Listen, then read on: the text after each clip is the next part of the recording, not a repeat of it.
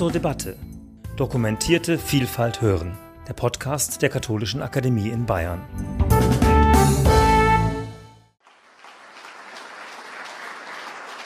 Ja, meine sehr verehrten Damen und Herren, am 28. Januar 2010 berichtete die Berliner Morgenpost über Missbrauchsfälle am Berliner Canisius-Kolleg. Am 27. Januar 2022 war hier bei uns im Haus die große Pressekonferenz der Erzdiözese München und Freising zum Münchner Gutachten. Und am gleichen Abend hat die Katholische Akademie in Bayern ebenfalls hier im Saal eine vielbeachtete Podiumsveranstaltung über Schritte der Aufarbeitung durchgeführt. Heute, ein Jahr später, am 24. Januar 2023, wollen wir unser Versprechen einlösen, dran zu bleiben an diesem heiklen Thema, dem größten kirchlichen Skandal der Gegenwart um unfassbare Verbrechen und ihre Vertuschung. In diesem einen Jahr ist viel geschehen. Die Erzdiözese München und Freising hat vorige Woche auf einer Pressekonferenz umfassend berichtet, was inzwischen alles unternommen wurde. Ein Imagefilm und eine Broschüre wurden vorgestellt und geben darüber Auskunft und seien Ihnen allen herzlich empfohlen. Ich möchte an dieser Stelle den Referentinnen und Referenten des heutigen Abends ganz herzlich danken, dass Sie bereit waren, Ihre Teilnahme an unserer Veranstaltung alle noch mal um eine Woche zu verschieben. Wir haben das quasi von letzten Dienstag auf heute umgelegt, damit die Erzdiözese diesen Termin erhalten konnte. Und äh, dafür herzlichen Dank, dass es ging. Wir können heute gut auf das aufbauen, was letzte Woche war, denn heute wollen wir gar nicht so sehr nur auf München schauen, sondern die Bundesebene in den Blick nehmen. Das hatten wir uns schon letztes Jahr vorgenommen.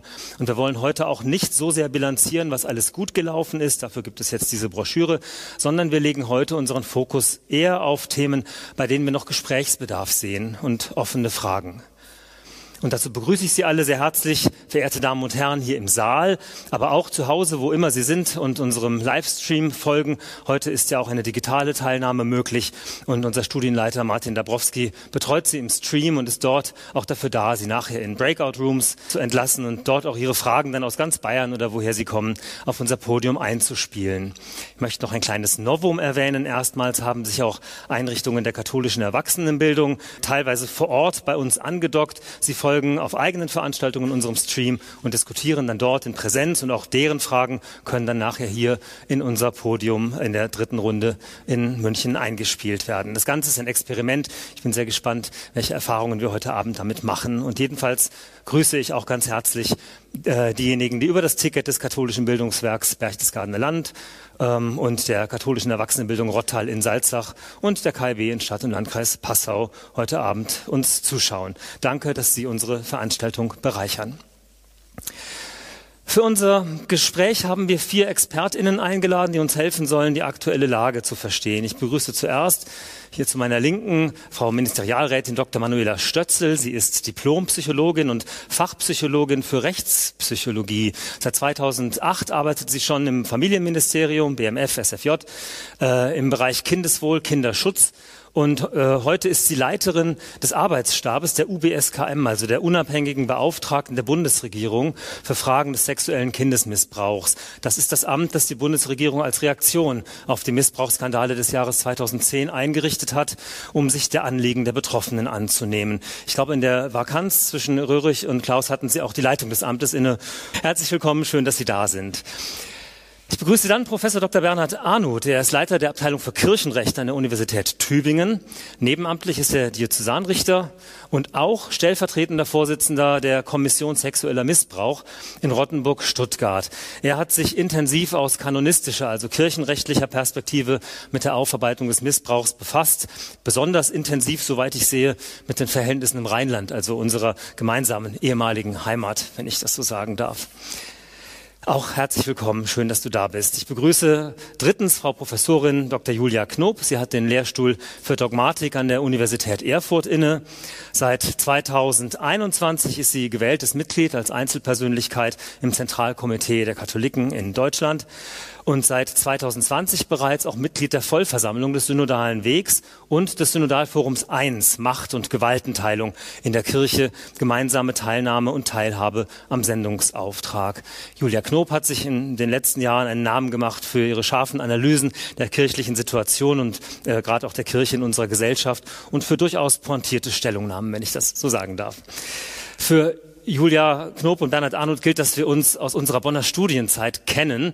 Auch wenn wir jetzt, Bernhard, uns, glaube ich, seit Jahrzehnten nicht gesehen haben. Trotzdem, wir sind per Du und ich würde vorschlagen, wir bleiben das auch heute Abend. Äh, das käme mir sonst irgendwie ein bisschen komisch vor.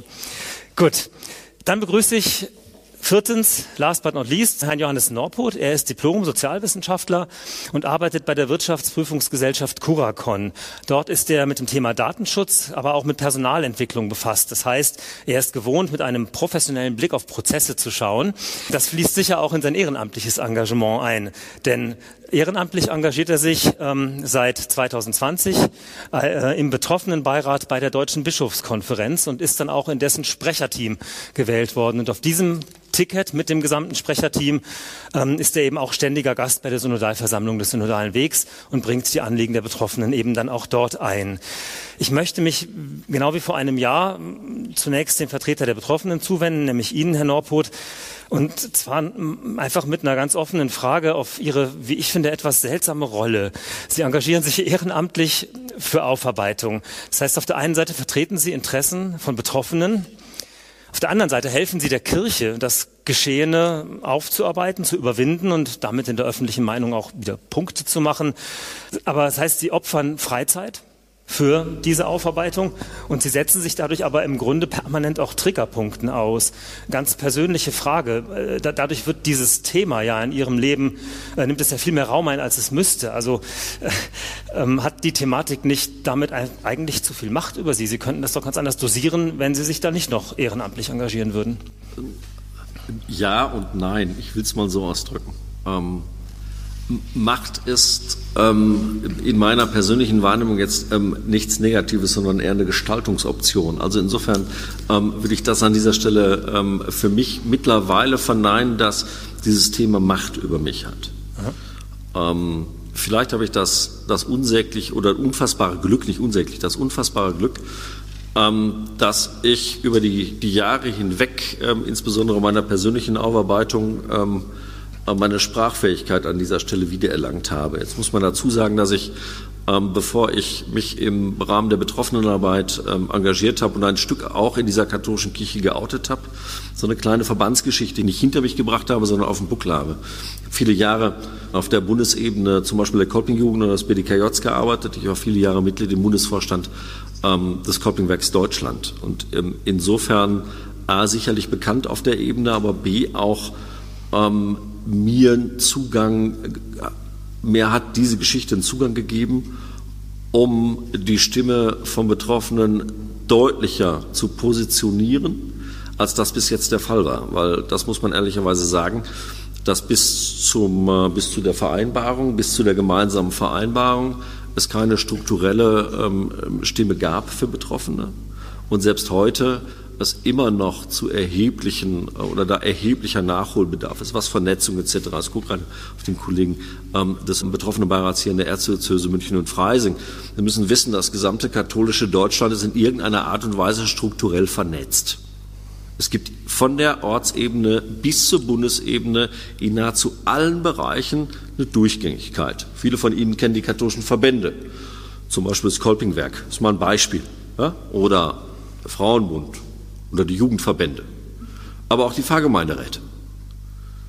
Nur genau das ist eben bei den Betroffenen zum Beispiel nicht passiert. Und insofern ist das vielleicht für mich oder ne, wenn, der, wenn der liebe Gott an dieser Stelle mir noch die Sprachfähigkeit zum Glück gelassen hat, die vielen, viele Betroffenen abgeht, die sie nicht haben. Mhm dann ist das ähm, vielleicht auch nochmal eine dankbare, nicht nur eine dankbare, sondern eine wichtige Aufgabe, die Dinge einfach ins Wort, ähm, ins Wort zu bringen. Und aufgrund meiner persönlichen Geschichte in der ja. Schöpfungsgeschichte steht, als erstes erschuf der liebe Gott das Ehrenamt. Also insofern ist das für mich nicht negativ besetzt.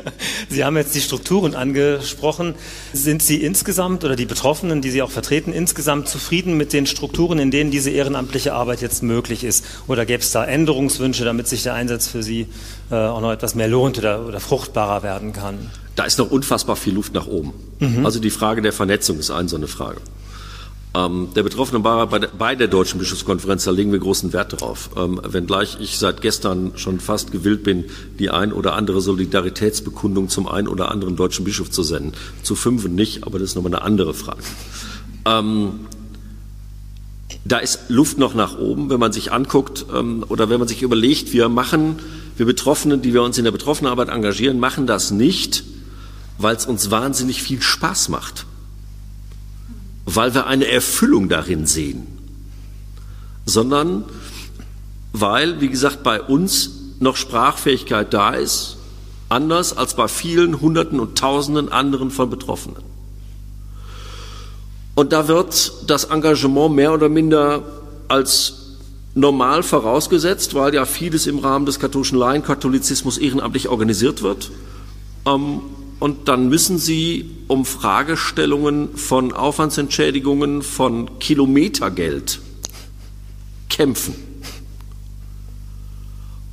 Und das ist schon ähm, besonders. Deshalb ist da jede Menge Luft nach oben, angefangen von der Diözesanebene auch bis zum äh, Sekretariat der Deutschen Bischofskonferenz, mhm. weil die sind dafür verantwortlich. Deshalb nehme ich die Bischöfe an dieser Stelle mal expresses Verbes davon aus. Das betrifft die Ausstattung genauso wie Strukturen der Vernetzung und so weiter. Frau Alles. Stötzel, Ihre Einrichtung hat die bestehenden Strukturen ja mit den Bischöfen ausgehandelt. Ähm, wie beurteilen Sie die aktuelle Situation? Er sagt Luft nach oben. Wir hatten gerade den traurigen Fall in Köln, wo der Vorsitzende eines betroffenen Beirats zurückgetreten ist.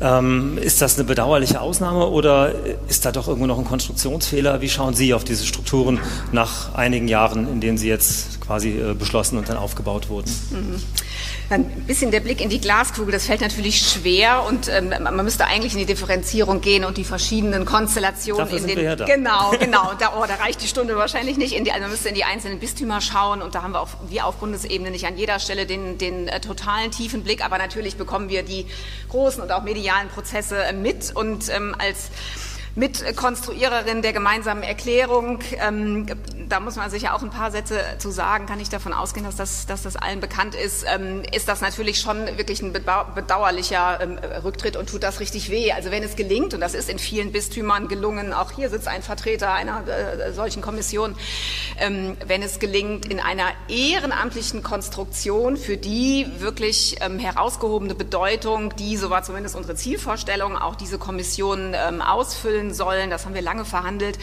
Wenn da, auch da geht es sicher um Rahmenbedingungen und Haltungen und alles Mögliche, ne, ähm, wenn, wenn es nicht gelingt, ähm, das ins Laufen zu bringen. Das ist, das, das ja, ich glaube, man kann auch sagen, das schadet dem Prozess insgesamt, ähm, weil das natürlich die, also die große Zielsetzung, auch die wir hatten, und das macht man über so langweilig erscheinende Instrumente wie Vereinbarungen, Erklärungen, man baut Strukturen. Die bringen zunächst mal jedenfalls eine Verbindlichkeit rein, dafür sind die da.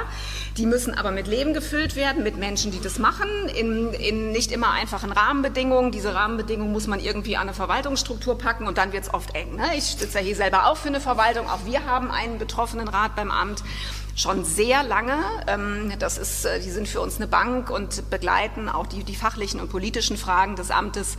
Ähm, wenn hier ein Mitglied sitzen würde, äh, würde es auch Wünsche formulieren und aus, aus gutem Grund. Ähm, aber es ist zumindest ein Weg und dem muss man kann man ja fast nicht sagen, weil Zeit ist wahnsinnig viel ins Land gegangen, aber dennoch, diese, diese Vereinbarung ist noch gar nicht so alt. Die wird jetzt, muss ich kurz rechnen, im Juni drei Jahre in der Unterzeichnung. Das sind ganz schön komplexe Strukturen, die sich darüber aufbauen sollen. Und jetzt sind wir gerade so weit, die Bischofskonferenz veröffentlicht das ja auch sehr, sehr regelmäßig, kann man immer im Netz nachschauen, welches Bistum ist wie weit und äh, also die aller, allermeisten sind jetzt im Laufen, aber müssen sich mit, müssen die Frage natürlich auch ausdefinieren. Das ist ja nicht so trivial. Was ist unser Auftrag genau? Wie definieren wir Aufarbeitung? Welche Vorarbeit? Also wenn ich auf Rottenburg schaue, dann, oh, das ist ja, also die älteste wahrscheinlich, überhebt mich nicht, wenn ich das sage.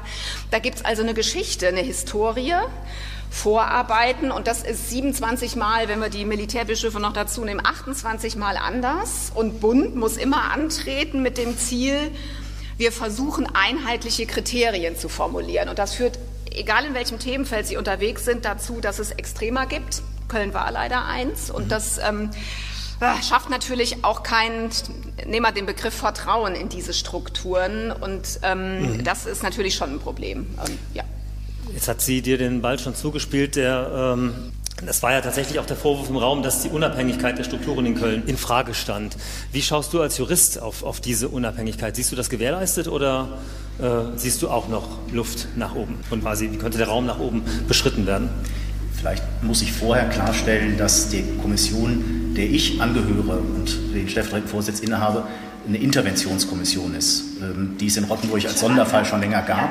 Ähm, und wir sind als Kommission sexueller Missbrauch in Rottenburg genau in Frage der Umsetzung der gemeinsamen Erklärung ähm, nicht müde geworden, immer wieder darauf hinzuweisen, dass auch die Geschichte der Kommission sexueller Missbrauch aufgearbeitet werden muss und wir das nicht selber machen können und sollten.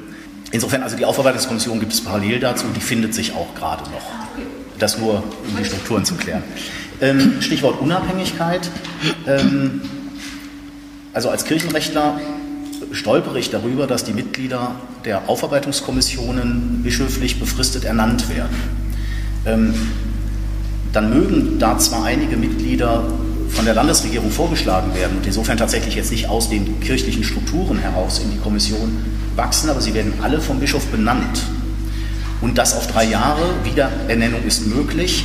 Das heißt, die mal, die Entlastung des Bischofs von unliebsamen Aufarbeitungskommissionsmitgliedern bedarf nicht einmal einer Abberufung, sondern kann einfach durch Nicht-Wiederberufung geschehen, weshalb ich das Etikett Unabhängigkeit da nicht draufgeklebt hätte. Ähm, aber eben die Tatsache, dass hier Mitglieder nicht von der Kirche ausgesucht werden, sondern tatsächlich zum Teil von der Landesregierung vorgeschlagen, das sind Elemente, die in, in eine gute Richtung gehen. Ich bin mit dem Begriff Unabhängigkeit insgesamt zurückhaltend. Der wird kirchlich schon mal sehr schnell zur Entlastung von Hierarchien verwendet. Was wäre denn eine Alternative? Gäbe es andere Modelle, die man sich vorstellen könnte, als das jetzt gefundene? Also Institutionen, die ihre eigene Geschichte im Umgang mit sexuellem Missbrauch selbst aufarbeiten, finde ich immer problematisch. Und das gleichermaßen äh, für die katholische Kirche gesagt wie für Sportverbände oder andere Einrichtungen gesagt.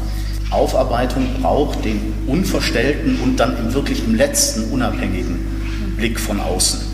Ähm, wäre zumindest mein, meine Idee dafür. Und das geht nur, wenn es Dritte machen, also wenn es Außenstehende machen. Ähm, wie immer das dann organisiert ist, in einer staatlich bestellten Wahrheitskommission, über das Instrument eines individuellen Rechts auf Aufarbeitung, wir haben vorhin kurz darüber gesprochen, ähm, das dann bei einer ja, staatlichen oder von der Stiftung getragenen Stelle geltend gemacht und durchgesetzt werden kann. Das scheint mir der Königsweg und der einzig wirklich erfolgsversprechende Weg. Das, also die Bemühungen mit den Aufarbeitungskommissionen will ich damit nicht schlecht reden. Ich nehme da auch, das, was ich so mitbekomme, wirklich viel Engagement war in einer Aufgabe, die ehrenamtlich eine echte Mammutaufgabe ist. Mhm. Ähm, mhm.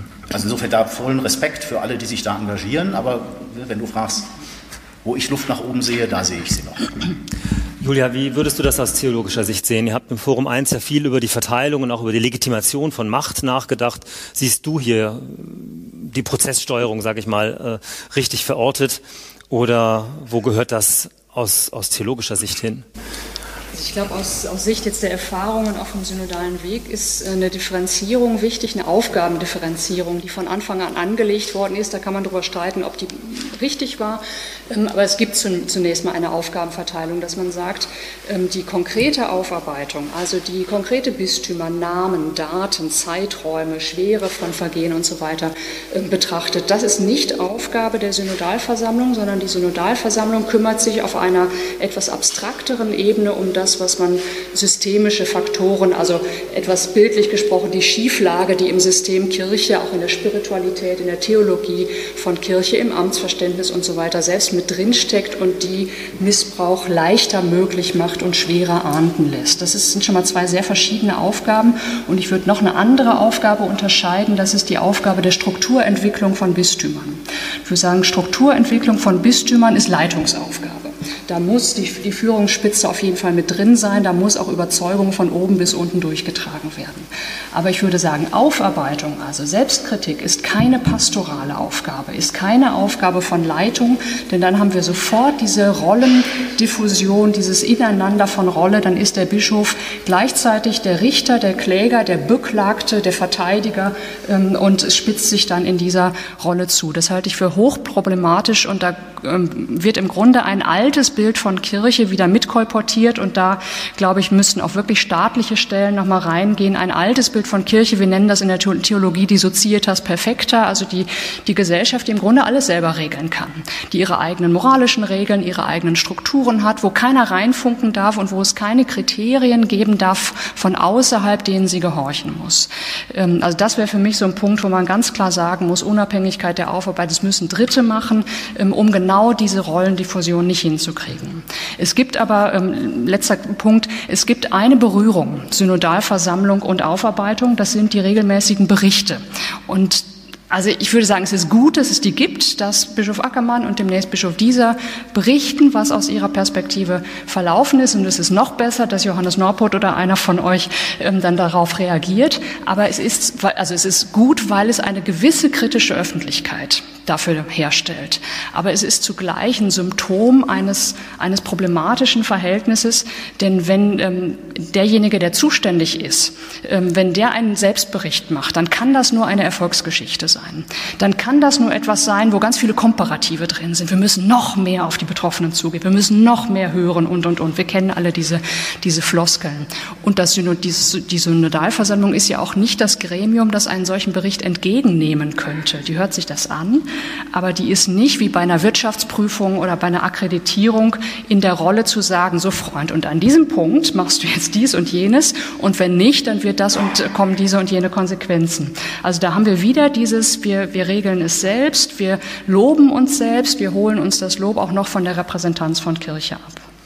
Und wenn du sagst, da müsste eigentlich von außen noch mehr Druck kommen oder da müsste der Staat quasi das, das, das, das Steuer in die Hand nehmen, wie kann man denn dann umgekehrt gewährleisten, dass sich die Kirche dann nicht, wie soll ich sagen, fein rauszieht? Also in Österreich das Beispiel äh, ist ja äh, kursiert, äh, wo quasi eine staatliche Kommission das macht und dann aber die Kirche da auch theologisch das letztlich nicht mehr aufarbeiten muss. Also wie kann man denn dann umgekehrt gewährleisten, dass die Kirche ihren Teil der Hausaufgaben trotzdem macht ähm, und sich dann nicht darauf zurückziehen kann, dass das läuft jetzt dort? Ich glaube, indem man sich ganz klar macht, welche Aufgaben alle zu tun sind. Die Aufarbeitung ist eine Aufgabe, die ist zu tun, die muss getan werden, aber diese Ebene Analyse systemischer Faktoren und Entwicklung von Kirche, die muss ja auch getan werden. Und ähm, deswegen würde ich da sagen, das eine tun, das andere nicht lassen und vor allem die Rollen genau klären.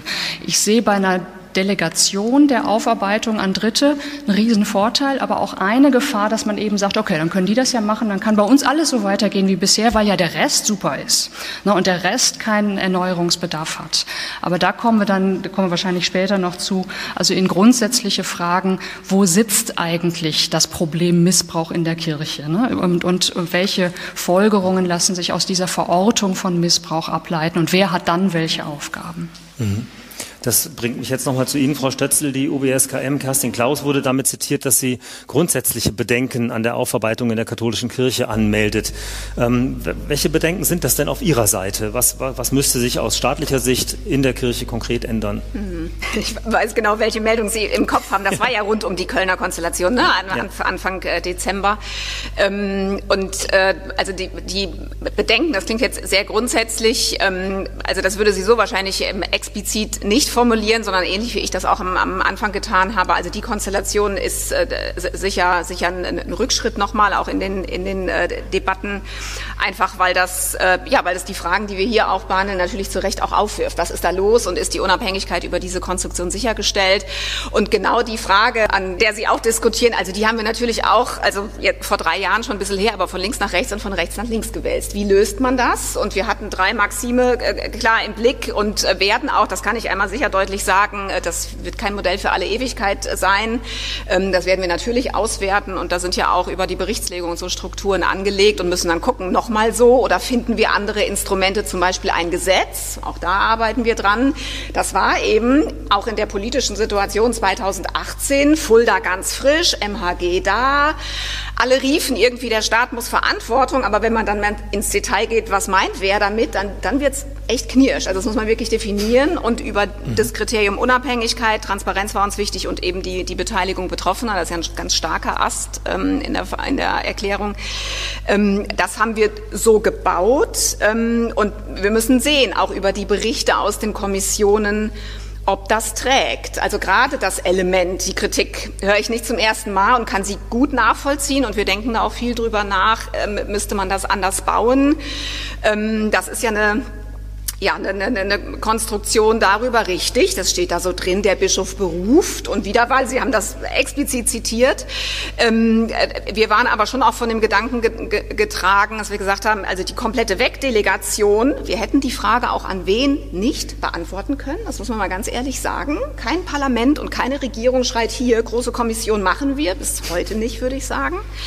Ähm, also muss man eine neue Konstruktion bauen und muss Unabhängigkeit beginnen zu definieren. Wir haben Bänke gebaut, haben gesagt, okay, die Landesregierung muss mindestens einen Job machen. Es war nicht überall so leicht.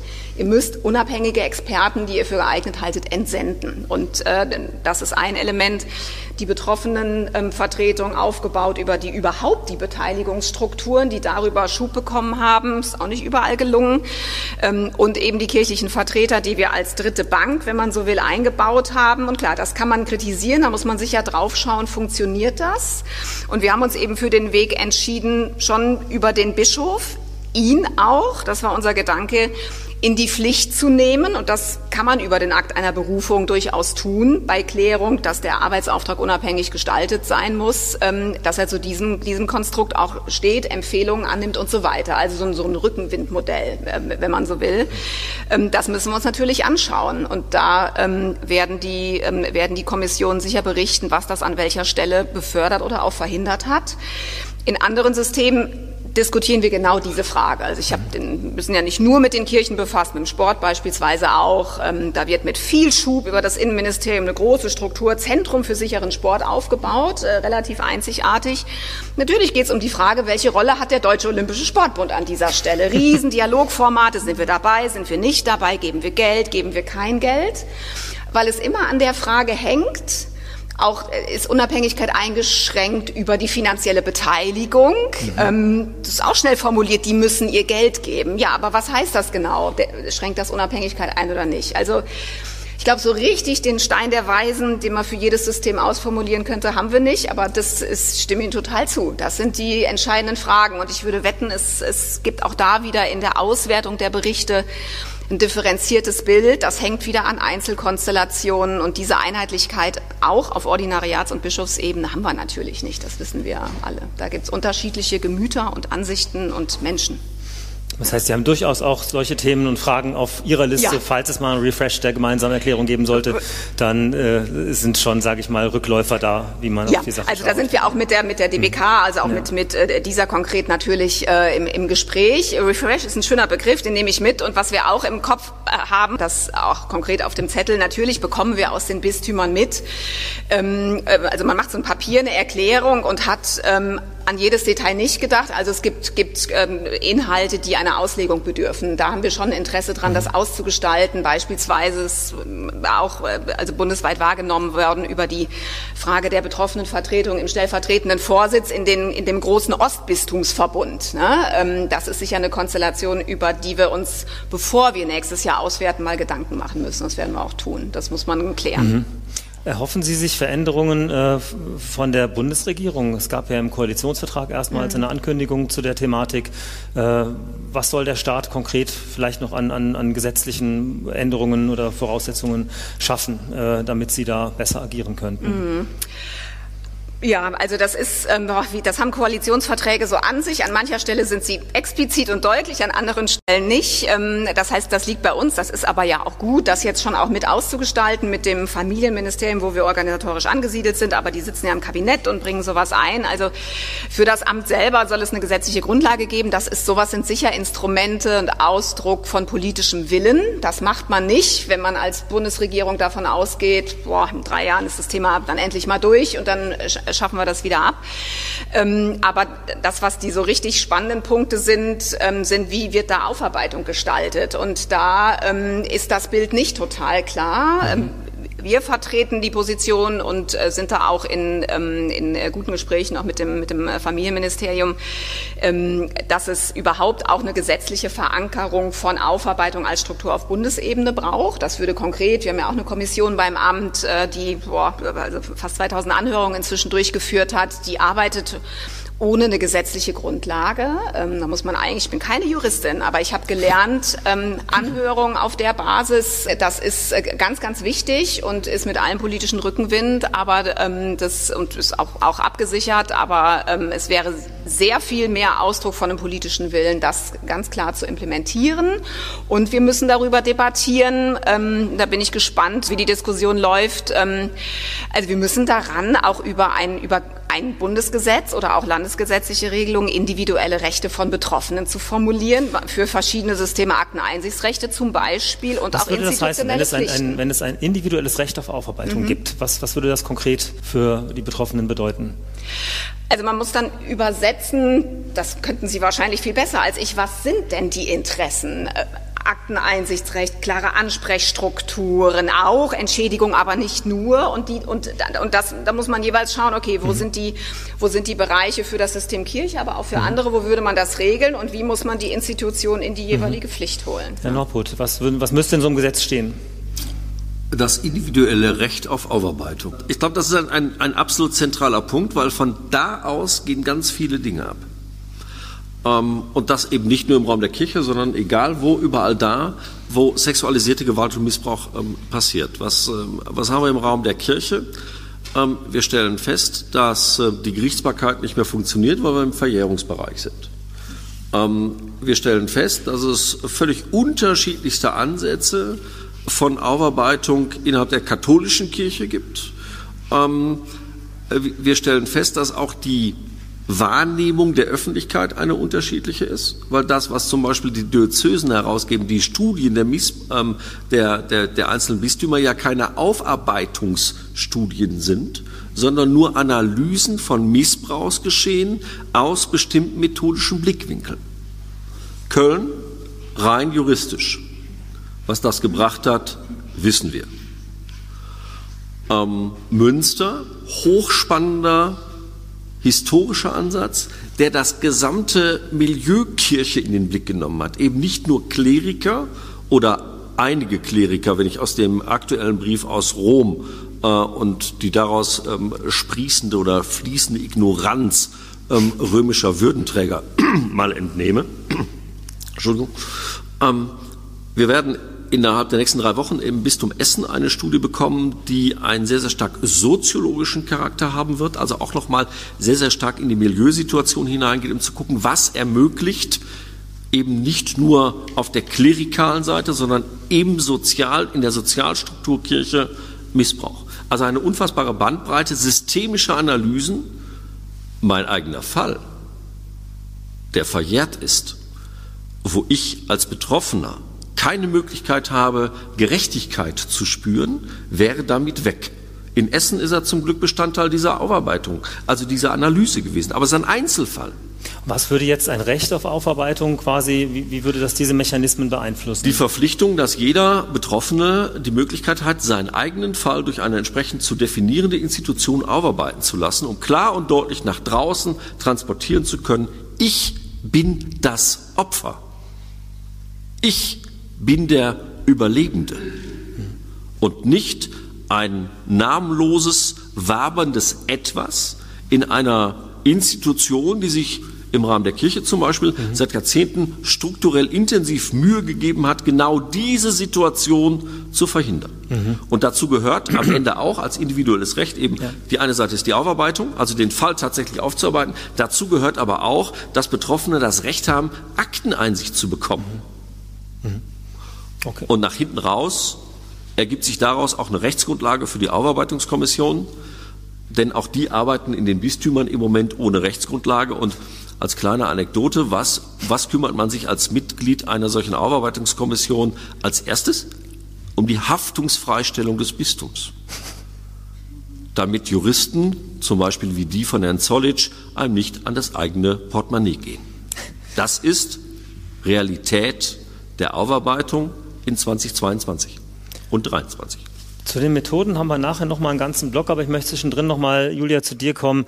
Ähm, eines deiner Grundthemen ist ja auch die Frage nach der gesellschaftlichen Relevanz von Kirche und Religion in einer zunehmend säkularen Gesellschaft. Da ist Ostdeutschland ja in der Entwicklung ein paar Jahrzehnte voran, sage ich mal, gegenüber Oberbayern. Würdest du dir auch aus dieser Hinsicht manchmal wünschen, dass der Staat seine Standards stärker in der Kirche geltend macht und könnte vielleicht sogar das Standing der Kirche als Einrichtung in einer tendenziell immer kirchenferneren Gesellschaft äh, könnte das diesem Standing zuträglich sein? Oder ist ja, das, das geht jetzt, führt jetzt, glaube ich, noch, noch mal eine ganze Kurve raus, aber das, mhm. das würde ich ähm, als aus der, gut, aus der mittelostdeutschen Perspektive ganz klar bejahen. Ähm, in Ostdeutschland sind Katholiken die Merkwürdigen, sind die, die rechenschaftspflichtig sind, sind die, die eben nicht in der Rolle sind, ihre eigenen Regeln zu machen oder zu sagen, wir spielen nach anderen Kriterien oder die nicht in der Lage sind zu sagen, na ja, Staat, du kannst uns gerne ein bisschen helfen, aber ähm, eigentlich äh, schaffen wir das auch selber. Sondern in, in Ostdeutschland ähm, muss, muss eigentlich jeder kirchliche Akt gerechtfertigt werden vor einem Kriterienkatalog, der säkular verständlich ist. Und ich glaube, das ist eine ungeheure Erleichterung, ähm, auch eben was, was diese Hybris des, wir können es alle selber, wir können es selber deuten, wir können es selber aufarbeiten, wir können es selber ahnden und wir können uns selber reinwaschen, dass das komplett ähm, zurücknimmt. Jetzt kann ich nichts dazu sagen, wie das mit den Aufarbeitungskommissionen in Ostdeutschland der Fall ist, in den Ostbistümern. Da bin ich einfach zu wenig drin. Ich glaube, da gibt es auch ähm, Luft nach oben, vielleicht nochmal eine andere Luft nach oben. Ähm, aber so dieses Gesamtsetting, wer sind wir eigentlich? Ein, ein Player, ein kleiner Player, ein sehr ähm, zu vernachlässigender Player in einer sehr pluralen Gesellschaft, das hilft, was die eigene Relativierung angeht, mhm. glaube ich, sehr, sehr stark. Ich bleibe noch mal ein bisschen bei der öffentlichen Aufmerksamkeit. Äh, ich habe den Eindruck, dass die öffentliche Aufmerksamkeit für das Thema äh, des sexuellen Missbrauchs äh, durchaus schwankt. Also es gibt immer diese Wellen, wenn es mal ein paar Wochen sehr, sehr groß ist. Ähm, wir merken zum Beispiel dieses Jahr, wir hätten gedacht, dass das Interesse größer wäre, sage ich ganz offen. Ne? Jetzt, also ich freue mich sehr, dass Sie alle da sind, ähm, aber es, es hätten auch doppelt so viele sein können. Ähm, nimmst du auch eine gewisse Ermüdung wahr und, und, und wie könnte man da äh, gegensteuern? Zieht das Thema nicht mehr? Sagen die Leute, ich bin es leid, mich damit auseinanderzusetzen, was da irgendwelche Leute für Verbrechen begangen haben und wie, wie, wie, wie können wir als Kirche da auch gegensteuern, ohne es immer gleich wieder zu unseren eigenen Gunsten, sag ich mal, äh, fruchtbar zu machen? Ich glaube, die Ermüdung gibt's und es gibt natürlich auch eine gewisse Entlastungsfunktion. Wenn jetzt die katholische Kirche den schwarzen Peter übernimmt, dann haben wir das Thema auch irgendwie weg. Ne? Ähm, das das ist, glaube ich, auch irgendwie menschlich, dass man das, ähm, dass das so funktioniert und dass es dann unterschiedliche Peaks gibt. Ähm, ich, dagegen steuern, glaube ich, kann man vor allem über eine ganz saubere selbstkritische Analyse. Eine selbstkritische Analyse, die auf die einzelnen Strukturen guckt, die aber vor allem auch auf den Habitus dahinter guckt und auf innere Gewohnheiten guckt. Wir haben jetzt in, in Münster in der Studie ähm, nochmal neue Rollen im Grunde aufgemacht bekommen. Also wir haben ja irgendwie diese, wir haben es jetzt irgendwie gelernt, es gibt Täter und es gibt Opfer, es gibt Vertuscher und es gibt, in Münster wurden die dann Beiständer genannt. Also Leute, die doch eine ganze Menge wussten, aber die irgendwie so mitgemacht haben. Und ich glaube, es wäre wichtig, dass wir uns alle klar machen, ähm, dass wir von allen diesen Rollen Anteile in uns haben und dass das nicht so klar ist. Also dass jetzt nicht, wenn man jetzt Täter, Vertuscher, Beiständer und, ähm, äh, und Betroffene selber nimmt und alle anderen sind irgendwie raus, sondern dass das ähm, dieses Gefälle, von dem ich vorhin sprach, oder die Missbrauchsanfälligkeit dieses Machtsystems Kirche, dass das ähm, Strukturen durch, ähm, durch, durchmischt, dass das Gewohnheiten, dass das die eigene Glaubensbiografie durchmischt, dass das eigene Gewordensein in der Kirche davon betroffen ist. Also, dass wir auch alle mit unserem Denken, mit unserem Beten, mit unserem Glauben ein solches anfälliges System, prekäres System mitstützen und davon aber auch gleich, also auch gleich darunter zu leiden haben. Also das, das ist etwas, was mir immer deutlicher geworden ist, wie, ähm, wie vernetzt das alles ist auf einer thematischen Ebene, aber eben auch bis in die individuellen Rollen hinein. Und da eine gute Analyse zu machen, das war, ne, was, wo kann man da wirklich auch ähm, als, als Theologie, vielleicht nicht als Kirche, aber als Theologie mhm. gut reingehen, da eine saubere Analyse zu machen und das auch beim Namen zu nennen, das, das würde ich einen ganz wichtigen Punkt sehen. Vielleicht können wir das sogar besser als Sportvereine, weil wir einfach geübt sind, solche Analysen zu machen und Begriffsschärfe ähm, zu pflegen und so weiter. Das heißt, wir müssten das methodische Instrumentarium ausweiten. Ähm, andere Frage ist aber, Bernhard, auch, äh, was ist mit den Instrumenten, die wir schon haben? Ich hatte ehrlich gesagt, als wir vor einem Jahr hier standen, habe ich gedacht, wenn wir die Folgeveranstaltung machen, dann haben wir aus kirchenrechtlicher oder überhaupt juristischer Sicht einen ganz anderen Stand an Klarheit äh, als, als vor einem Jahr. Ich dachte also, da, da, die, da sind ja offene Fragen aufgeworfen. Es gab ja auch Reaktionen. Papst Benedikt hat sich geäußert, Kardinal Wetter hat sich geäußert, Dominikan Wolf hat sich geäußert. Und äh, da sind ja durchaus strittige Dinge drin. Ich hatte erwartet, dass, das, dass sich jetzt alle Kanonisten darauf stürzen und das aufarbeiten und dass wir dann irgendwann einen Stand haben, so, der hat Recht, der hat Unrecht. Äh, ist mir das entgangen oder gab es das nicht? Oder wie, wie, wie, wie ist da der, der aktuelle Kenntnisstand?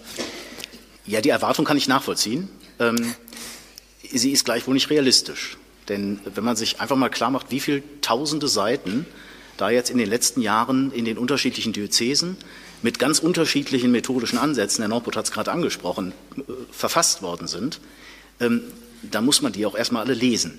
Mhm. Ähm, und wenn man sie also nicht nur wie ein Krimi liest, sondern begutachten will, also aus einer fachlichen Perspektive einordnen und bewerten will, dann kostet das einfach sehr viel Zeit.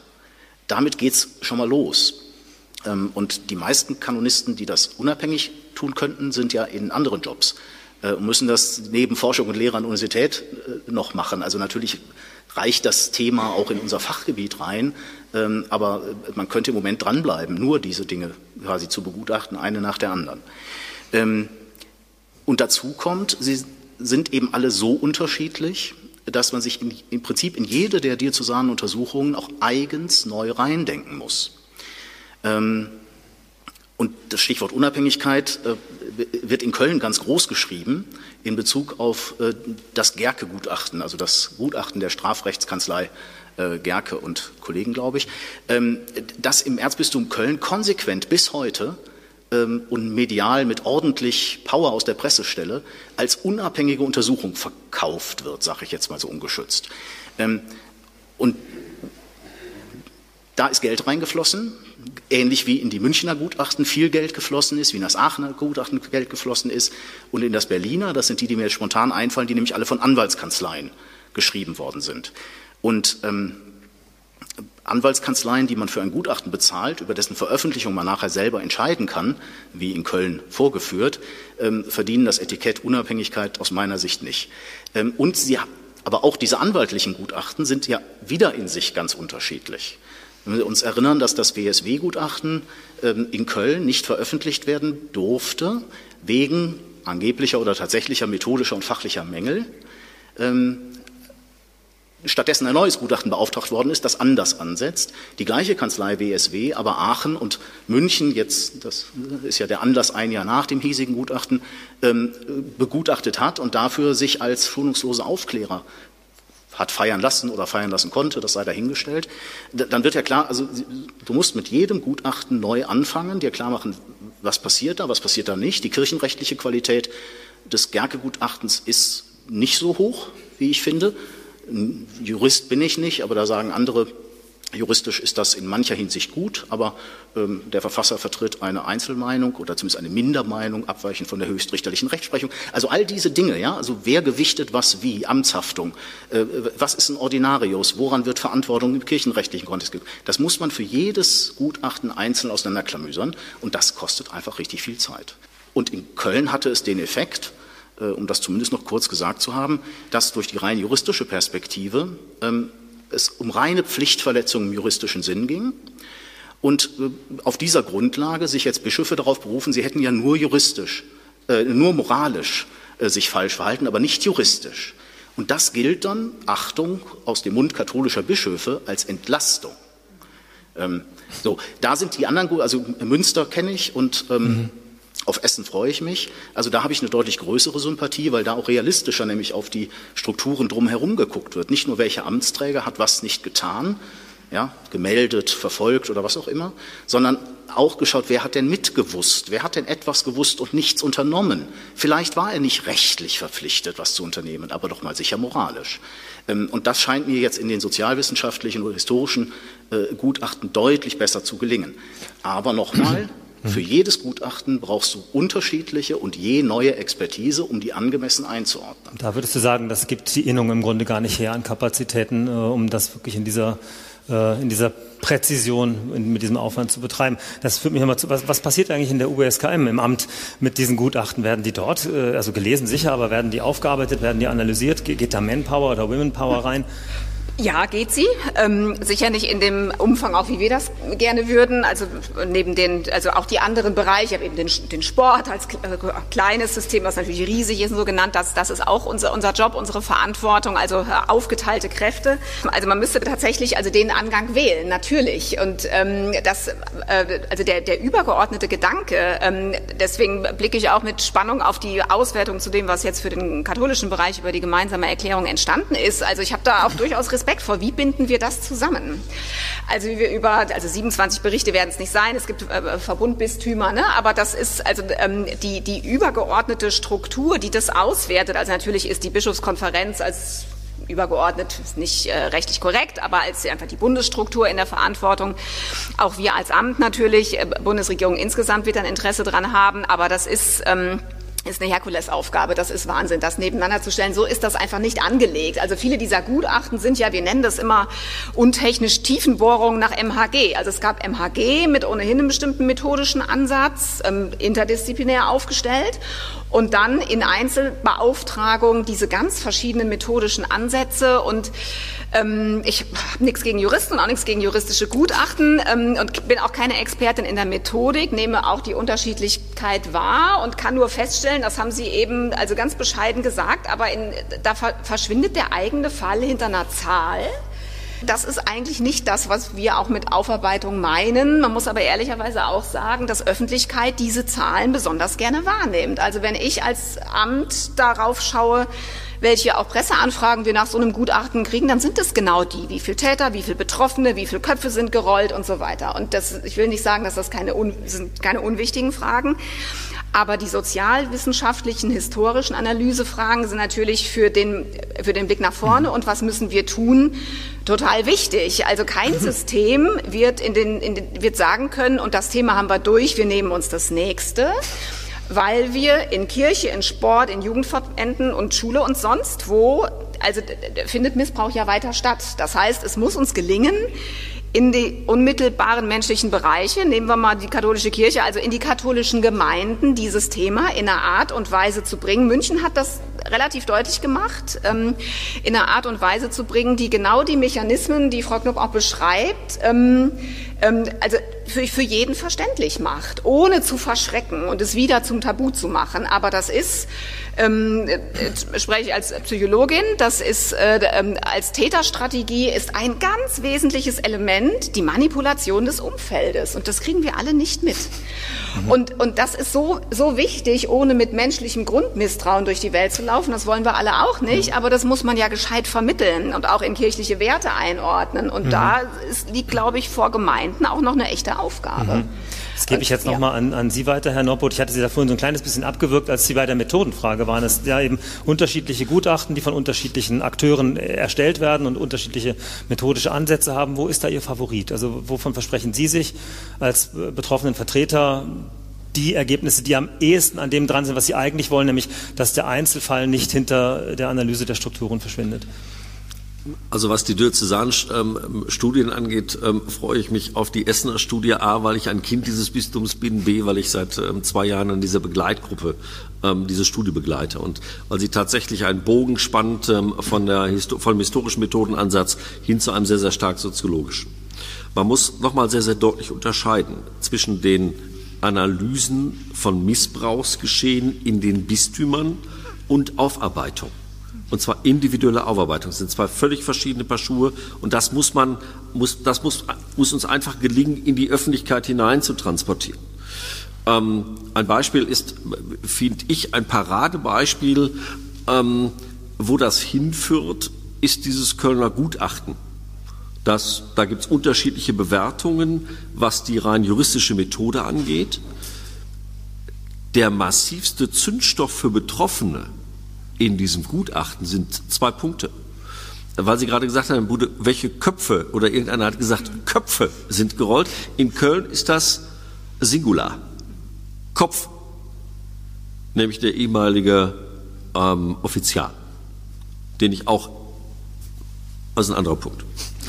Ähm, ich, mein Fall wurde auch ähm, dort ähm, ähm, verhandelt oder behandelt und ich durfte mich fünf Klerikern im Rahmen eines kirchenrechtlichen Verfahrens eröffnen und ich war davon. Also mit meiner heutigen Sprachfähigkeit hätte ich draußen mit, ähm, mit ähm, dem Kölner Stadtanzeiger oder dem WDR gesprochen, aber nicht mehr drin wie im Offiziellamt. Das Problem in diesem Kölner, in dieser Kölner Studie ist zum Beispiel, dass sie auf mehreren hundert Seiten mehrere hundert Fälle sexualisierter Gewalt und Missbrauch haben, wo aber die Aktenlage so desaströs ist, dass es eben nicht zu einer sauberen, zu juristischen Verantwortungszuordnung kommt.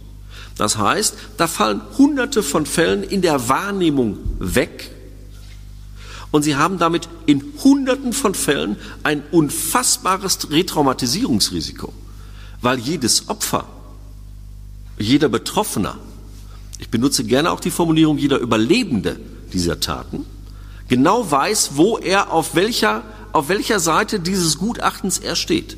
Das heißt, da ist ein riesen unfassbarer medialer und finanzieller Wirbel betrieben worden, mit dem Ergebnis, dass es einen Verantwortlichen gibt, den man ohnehin in diesem Bistum bereits über Jahrzehnte hinweg gerne da gesehen hat, wo er jetzt ist, nämlich im Ruhestand. Das muss man, das ist die Problematik. Also grundsätzlich zu unterscheiden zwischen Aufarbeitung mhm. der einzelnen Fälle und der Analyse eines Missbrauchsgeschehens und auch der ja, der unterschiedlichen Professionalität der Herangehensweise. Mhm. Wir haben heute Spieltag ähm, der deutschen Bundesliga. Normalerweise würde ich nicht in diesem Stadion sitzen, sondern im schönsten Fußballstadion der Welt, nämlich in Gelsenkirchen. Ähm, das Ergebnis wäre sicherlich nicht so, nicht so hoffnungsvoll, aber das ist eine andere Frage. Sie haben in der Bandbreite Kreisliga bis Champions League. Und ich mhm. kann Ihnen sagen, die größte Anzahl der Mannschaften spielt in unteren Ligen. Jetzt nochmal zum Thema Analyse der Ursachen. Das ist ja genau das, was du vorhin gesagt hast, was der synodale Weg machen will. Er will auf die tiefer liegenden strukturellen, systemischen Ursachen gehen. Und äh, da sieht sich der synodale Weg ja immer wieder dem Vorwurf ausgesetzt, er würde eigentlich auf dem Ticket der Aufarbeitung und der Ursachenforschung eigentlich nur Reformprojekte pushen, die man sowieso schon auf der Agenda hatte und die ursächlich mit dem Missbrauch gar nicht viel zu tun haben. Ich würde dich gerne bitten, mal an einem Beispiel zu erklären, warum, warum du den Zusammenhang sehr wohl erkennst. Und vielleicht nehmen wir einfach ruhig das äh, umstrittenste Beispiel, wo nämlich das Papier nicht durchgegangen ist, weil die bischöfliche Mehrheit nicht zustande kam. Leben in gelingenden Beziehungen. Wie kann man in der Zeit, die Rabbinen sagen immer, in der man auf einem Bein stehen kann, erklären, warum das, was in dem Papier steht, tatsächlich systemisch an den Ursachen des Missbrauchs anpackt und nicht einfach eine alte andere Agenda abarbeitet. Ja, das ist jetzt nicht ganz trivial, das Pferd von hinten irgendwie aufzuzäumen. Ähm, ich glaube, ganz entscheidend ist die Frage, wo setze ich oder wo nehme ich Missbrauch im System Kirche wahr. Und Systemkirche, da meine ich Strukturen, da meine ich aber auch Theologie, Selbstverständnis, da meine ich Spiritualitäten mit, also wie, wie kriegt man diesen Zusammenhang hin? Denn der Vorwurf ist ja, ihr benutzt Missbrauch, was ganz Schreckliches, wo alle sofort sagen, da muss man was tun, um was ganz anderes, was damit nichts zu tun hat, ähm, zu beheben. Und das heißt, die Nachweispflicht besteht darin, diesen Zusammenhang zu zeigen. Also es gibt einen Zusammenhang zwischen ähm, einer, einer Häufung von Missbrauchsdaten einer bestimmten Qualität, Qualität jetzt nicht Niveau, sondern einer bestimmten Farbe ähm, und kirchlicher Lehre, kirchlichen Strukturen, kirchlichen Gewohnheiten. Und ich glaube, da, ähm, ja, nochmal noch mal zurück. Und dieser durchgefallene Text, der also von einer, ähm, ja, Minderheit, aber immerhin doch ähm, irgendwo 36, 40 Prozent, sowas der deutschen Bischöfe, 21 an der Zahl, die da waren, abgelehnt worden sind. Ähm, das ist im Grunde ein, ein Produkt ähm, einer bestimmten Wahrnehmung. Also dieser Text, der die Sexualethik neu aufstellen will, nämlich auf, ähm, aufhängen will an der Qualität einer Beziehung von Sexualpartnern und an der Integrität und Autonomie ähm, der eigenen geschlechtlichen Identität, ähm, der macht genau das, das ähm, oder der will genau das ähm, verändern, ähm, was als prekär und missbrauchsanfällig wahrgenommen wird. Das ist jetzt quasi von hinten aufgezäumt. Mhm. Aber ich glaube, einfacher wird es, wenn wir zwei Wahrnehmungen unterscheiden.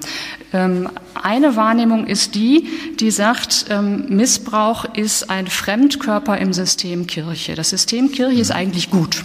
Die Kirche ist eigentlich heilig. Das Problem ist der Mensch. Die Lehre ist gut, die Moral ist gut, die Enterstruktur ist gut, die Hierarchie ist gut und nicht nur gut, sondern Gott gewollt. Das Problem sind einzelne schwarze Schafe und die muss man möglichst raus, raus äh, ja, irgendwie exkommunizieren oder irgendwie bessern oder irgendwas muss man mit denen machen, aber man setzt individualethisch an. Ähm, wenn man so ansetzt, ist eigentlich klar, man muss das System stärken. Denn da ist Missbrauch etwas, was passiert, wenn man sich nicht an die Regeln hält, wenn man der Morallehre widerspricht. Das ist eine Wahrnehmung, die vor allem die Kritiker des synodalen Weges in Deutschland teilen und die bis hinauf in die oberste Leitungsspitze, sogar bis hinauf zum Papst, würde ich sagen, getragen wird. Die heilige Kirche, einzelne schwarze Schafe, also muss man die schwarzen Schafe raus, ähm, rausschmeißen, aber das, das heilige System eigentlich weiter stärken. Das heißt, eine binäre Geschlechteroptik weiter stärken, Homosexualität weiter verurteilen, ähm, priesterliche Sexualität weiter tabuisieren, das Machtgefälle, das amtlich-klerikale Machtgefälle weiter stärken. Diese Perspektive ist eine, die der synodale Weg vom Grundsatz her eigentlich hinter sich gelassen hat.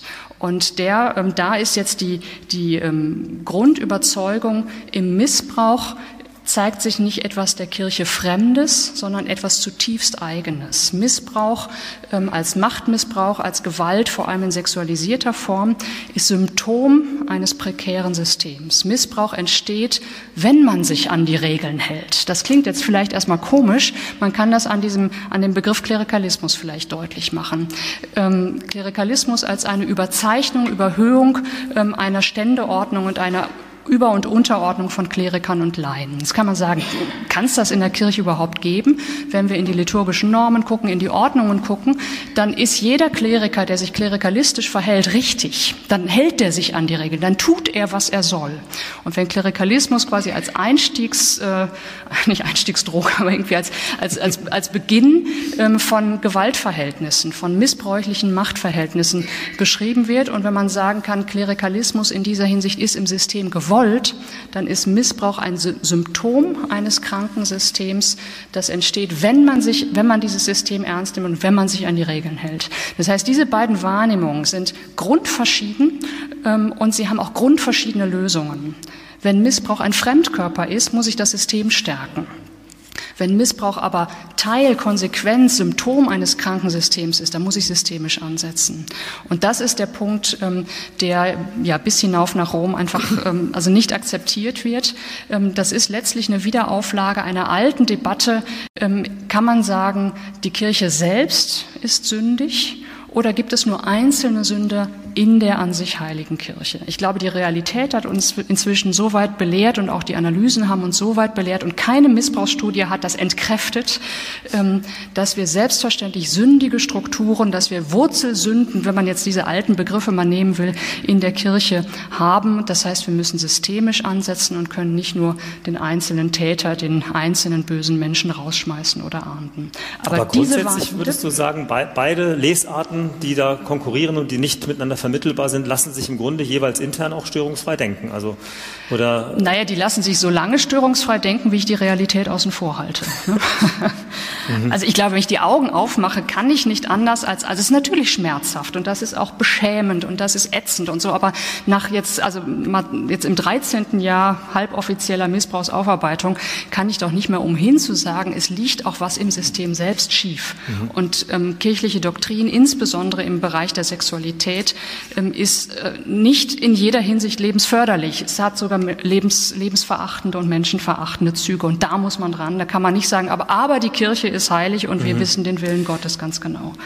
Hand aufs Herz, welche Chancen räumst du weltkirchlich dieser von dir favorisierten Lesart ein, dass eben nicht nur der Einzelne, sondern auch das System Kirche Schuld auf sich geladen hat, dass die Kirche Pekatrix ist?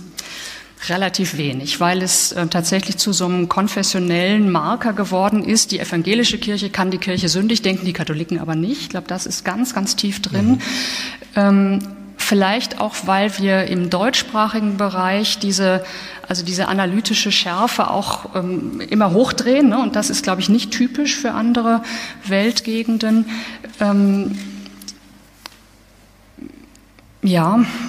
Äh, also, der weltkirchliche synodale äh, Prozess vielleicht da auch nochmal in anderen Gegenden etwas hervor. Aber gut, das werden wir beobachten müssen jetzt in der nächsten Zeit. Na gut, da werden zumindest die Themen benannt. Also es hm. werden dieselben Reformthemen benannt. Das ist völlig klar. Das sind die Themen Machtgefüge, Amtsverständnis, Frauenbild und Sexualität. Das ist alle überall. Das sind keine westdeutschen oder westlichen mhm. spinnerten ähm, Themen. Das ist völlig klar.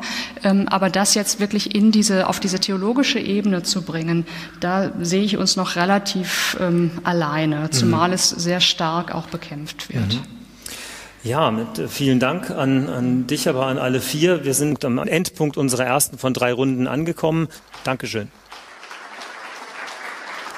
Ja, meine sehr verehrten Damen und Herren, hier im Saal und zu Hause an den Bildschirmen, wir sind wieder am Start und auf Sendung. Wir haben in der letzten Stunde Fragen gesammelt und Fragen sortiert. Nochmal kurz zur Methodik. Wir haben diese Fragen geclustert ähm, damit wir jetzt in dieser kostbaren Stunde, die uns für die Diskussion bleibt, nicht zu sehr dem Zufall überlassen, äh, welche Thematik welches Gewicht erhält. Also wir haben versucht, deshalb jetzt möglichst ausgewogen zu schauen, dass wir das alles so zusammenschieben, dass es äh, thematisch nochmal einen guten Bogen ergibt.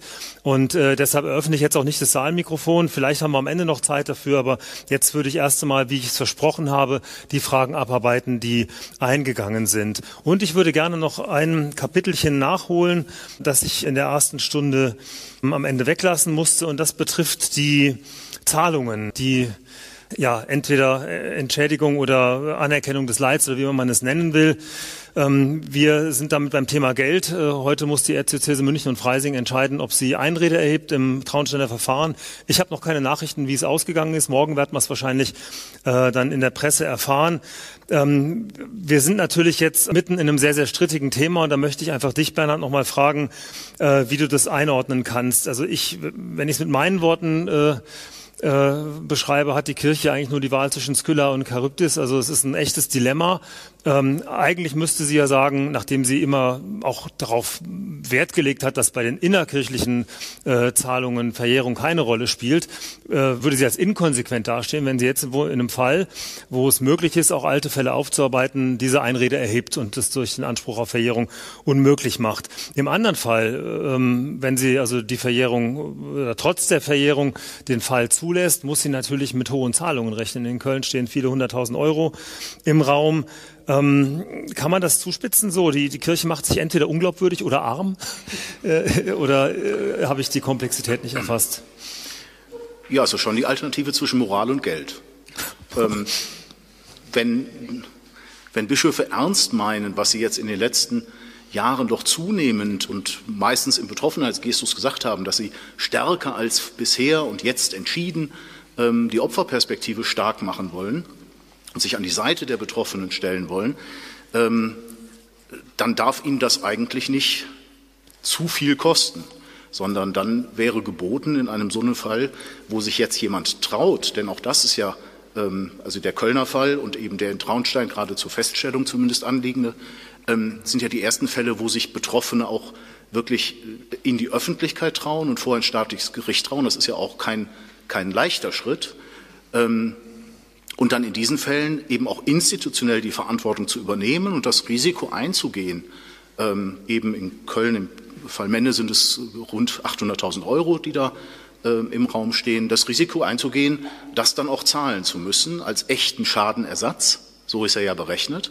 Zivilrechtlich. Ähm, zivilrechtlich ähm, wäre ein Akt der Moral und ein Schritt, mit dem Sie auch ähm, Glaubwürdigkeit wiedergewinnen könnten.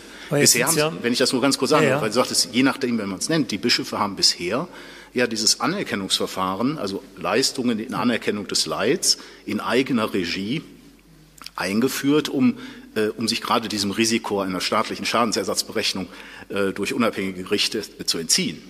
Ähm, mhm.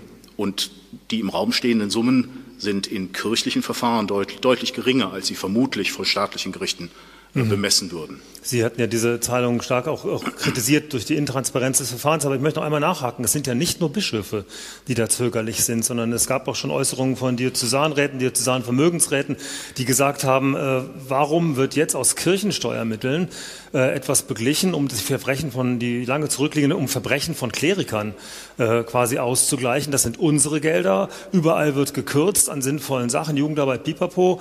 Äh, die sehen das nicht ein. Äh, wie, wie, wie, wie kriege ich das zusammen? Also wenn ich recht sehe, hat das 2019 bei der, äh, vor der Herbstvollversammlung der Bischofskonferenz begonnen, als Bischof Ackermann mit Blick auf zwei von der Kommission erarbeitete Entwürfe, wie man solche Zahlungen gestalten könnte, ähm, dann gesagt hat, ja, da müsse man damit rechnen, hier dann diese Schadenersätze oder diese Anerkennungsleistung auch aus Kirchensteuermitteln äh, zu zahlen und hat damit, ob vorsätzlich oder als Nebeneffekt erreicht, ähm, dass unter anderem im ZDK, aber eben auch in äh, Diözesanräten in verschiedenen Diözesen genau diese Debatte losgegangen ist. Aber dann bitte nicht mit unseren Kirchensteuermitteln. Ich lege mal gerade eine Meldung aus dem Chat da rein. Herr aus Forchheim schreibt also genau das. Ich gehöre zur größten Gruppe der Betroffenen, in Anführungszeichen, in unserer Kirche, nämlich ich gehöre zu den Getauften, die vom Missbrauch erst aus den Medien erfahren haben. Bei derartigen Verbrechen ist der normale Ablauf im Rechtsstaat folgendermaßen geregelt. Kläger, Polizei, Staatsanwalt, gerichtliche Bewertung, Strafe. Mit welchem Recht werde ich als Kirchensteuerzahler in Kollektivhaft genommen? Ja, weil es vielleicht auch da äh, nicht eine Frage des Rechts, sondern der Moral ist dass Einzelne im Umgang mit Missbrauchstätern, also Bischöfe, Generalvikare versagt haben und auch gegen kirchliches oder weltliches Recht verstoßen haben, ähm, das ist unstreitig, das ist jetzt auch in verschiedenen Gutachten nachgewiesen, aber ähm, das waren ja nicht die einzigen, die dazu beigetragen haben, dass Missbrauch wieder und wieder stattfinden konnte. Also die Beiständer ähm, mhm. ne, in, den Münchner Gutachten sind ja mitverantwortlich, wenn auch vielleicht nicht im juristischen Sinn. Und insofern finde ich es, äh, also wenn es allen Gläubigen und nicht nur den Bischöfen ein Anliegen ist, und ich finde, es sollte es sein, äh, die Betroffenen stärker wahrzunehmen, als sie das in der Vergangenheit taten, dann sollte das auch die Gläubigen was kosten dürfen. Mhm. Äh, wäre zumindest meine Meinung. Herr Norput. Mindestens das ZTK hat ja mittlerweile ähm, sich auf einen, auf einen äh, Bewusstseinsprozess eingelassen und dazu langsam, aber sicher kommt man auch da zu einer anderen Position. Ähm, ich habe ja äh, vorhin am Eingang gesagt, ähm, äh, Missbrauch passiert in sozialen Systemen. Missbrauch pa passiert natürlich durch Einzeltäter. Aber es braucht ein entsprechendes Umfeld. Ähm, äh, wie auch immer ähm, fundiert. Ähm, braucht es unterschiedlichste ähm, Komponenten. Das ist der eine Punkt. Der zweite Punkt ist, ähm, nirgendwo wird ja so unehrlich ähm, diskutiert wie über die Finanzen und noch unehrlicher, wenn es um die Finanzen von Mutter Kirche geht. Ähm, ich bin mir ziemlich sicher, dass die Haushalte der bischöflichen Stühle, die ja abgekoppelt sind von der Kirchensteuereinnahme, und die im Regelfall die größten Vermögensträger sind, ähm, ausreichen würden, ja. ausreichend würden, ähm, entsprechende Zahlungen darzulegen. Und es hat mal den Versuch eines, äh, eines westdeutschen Generalvikars gegeben, ähm, was einzuführen, was ähm, in katholischen Verbänden zum Beispiel völlig normal ist, nämlich einen sogenannten überdiözesanen Finanzausgleich strukturell schwach aufgestellte ähm, Diözesanverbände ähm, bekommen aus einem großen Topf, ähm, der gefüllt wird von großen Verbänden, entsprechend anteilige, ähm, anteilige Zahlungen. Und äh, dieser Generalvikar ist so von seinen Mitbrüdern, und zwar in wenigen Stunden, das war ein, ein Facebook-Post, so von seinen Kollegen eingemacht worden, wie er es selbst in den haarigsten innerkirchlichen Diskussionen nicht erlebt hat. Ähm, also insofern bin ich da immer sehr, sehr, sehr, sehr zurückhaltend. Man muss nur eines immer genau vor Augen halten. Missbrauch und die Folgen haben immer massive finanzielle Folgen. Und zwar bis zum Lebensende. Das ist selbst bei mir so, der durchschnittlich, sag mal so, durchschnittlich erfolgreich ist, ja, der sein Leben, ähm, der sein Leben bestreitet, ähm, ich kann meinen jährlich auflaufenden Schaden tatsächlich in Geldwerten beziffern. Meinem Generalvikar wird dann immer schwindelig, weil ich sage, keine Sorge, über die Summe reden wir beide zukünftig nicht. Das ist keine Frage, weil die kein Mensch bezahlen kann. Aber darum geht's nicht. Der selige Adolf Kolping hat mal gesagt, tätige Reue heilt alle Wunden. Tätige Reue. Hat hinterhergeschoben, ähm, in dem Fall muss ich mal die Frauen ausnehmen, weil das Originalzitat bezieht sich an dieser Stelle nur auf Männern und die Bischöfe sind ja nur Männer. Ähm, die Tat, nicht das Wort, die Tat ziert den Mann. Und solange es dieser katholischen Kirche nicht gelingt, dieses sehr sensible Feld endlich zu befrieden, solange werden wir über Berichterstattung von Landgerichten nicht nur aus Köln oder aus Traunstein, sondern aus mindestens anderen 27 Diözesen auch hören oder 26 weiteren. Weil das Thema wird erst dann ein Ende finden, wenn diese Bischöfe endlich dazu kommen, zu einer adäquaten, tätigen Reue sich bereit zu erklären. Sonst mhm. geht das nicht. Ganz äh, banale Frage dabei.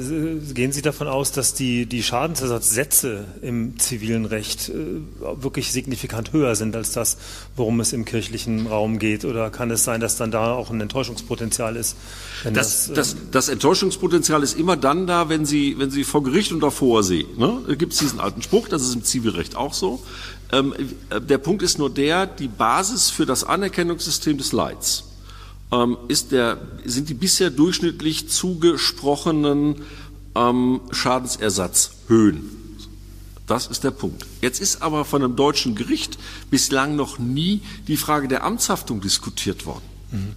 Also, was ist es, wie, wie wird ein Schaden bemessen, wenn jemand Opfer geworden ist, weil zum Beispiel eine bischöfliche Verwaltung vorher nicht gescheit gearbeitet hat? Einer redet gerade, äh, dieser Fälle redet gerade zu Ihnen. Wenn die Personalverwaltung des Bistums Essen ordentlich gehandelt hätte, dann hätten Sie meinen Täter, nachdem er bereits zwei Missbrauchstaten begangen hat, die nachweislich waren, wenn Sie den aus dem Verkehr gezogen hätten, würde ich hier heute gar nicht sitzen. Und die, diese Fragen sind bis dato von deutschen Gerichten noch nie verhandelt worden. Deshalb sind natürlich auch so Fragen, wie sie gerade in Köln diskutiert wurden, weil da steht die Frage der Amtshaftung im Vordergrund ähm, nochmal so spannend in der Frage, was auch die Zahlungsentwicklung angeht. Aber wie gesagt, das ist ein unfassbar mhm. komplexes, komplexes Thema, was auch eine entsprechende Breite auch auf einer moralischen Bewertungsebene hat. Da schließt sich noch eine Frage auch an aus, äh, aus dem Chat, nämlich da geht es um, um einen Fall, der lange, lange, lange zurückliegt. Da schreibt äh, eine Gemeindereferentin, ich habe gehört, dass die Verjährung bei sexuellem Missbrauch von Minderjährigen aufgehoben werden kann. Äh, stimmt das? Wir haben einen Jurist bei uns. Ja, bitte, einen kan Kanonisten. Einen Kanonisten. ähm, und der, also der Jurist würde antworten nein, weil er dann vom staatlichen Recht spricht. Ach so. Ja. Der äh, Kanonist als Kirchenrechtler antwortet ja, weil ähm, nachdem die Verjährungsfrist für sexuellen Missbrauch mit dem Krafttreten des Kirchengesetzbuches 1983 bei fünf Jahren ab, ab der Tat lag, also lächerlich kurz, ist die Verjährungsfrist äh, zwischenzeitlich universalkirchlich hochgesetzt worden. Zunächst auf zehn Jahre ab dem 18. Lebensjahr, dann auf 20. Und die Option, Verjährung aufheben zu können, äh, ist ebenfalls äh, mit der letzten ähm, Revision eben dieses Tatbestandes eingeführt. Das heißt, ähm, die Kirche, also näher hin jetzt in dem Fall die Kongregation oder heute das Dikasterium für die Glaubenslehre, kann auf entsprechenden Antrag des Bischofs, der zuständig ist, von der Verjährung dispensieren. Also für diesen Einzelfall die Verjährung außer Kraft setzen, sodass eine Tat, die Staat, nach staatlichem Strafrecht nicht mehr verfolgbar wäre, kirchenstrafrechtlich doch noch geahndet werden kann. Mhm.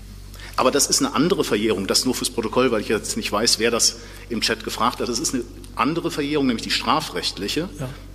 als die, von der wir vorhin gesprochen haben, nämlich der zivilrechtlichen, was äh, äh Schadensersatzansprüche angeht. Ah, also, okay.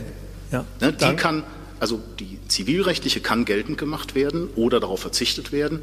Im strafrechtlichen Zusammenhang ist es so, wenn staatlich Verjährung eingetreten ist, dann kann die Staatsanwaltschaft nichts mehr machen. Punkt. Mhm. Ja? Danke für diese, für diese Unterscheidung.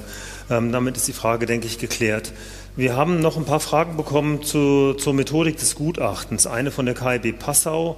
Was sind die Hauptinteressen der Betroffenen? Studien, Analysen?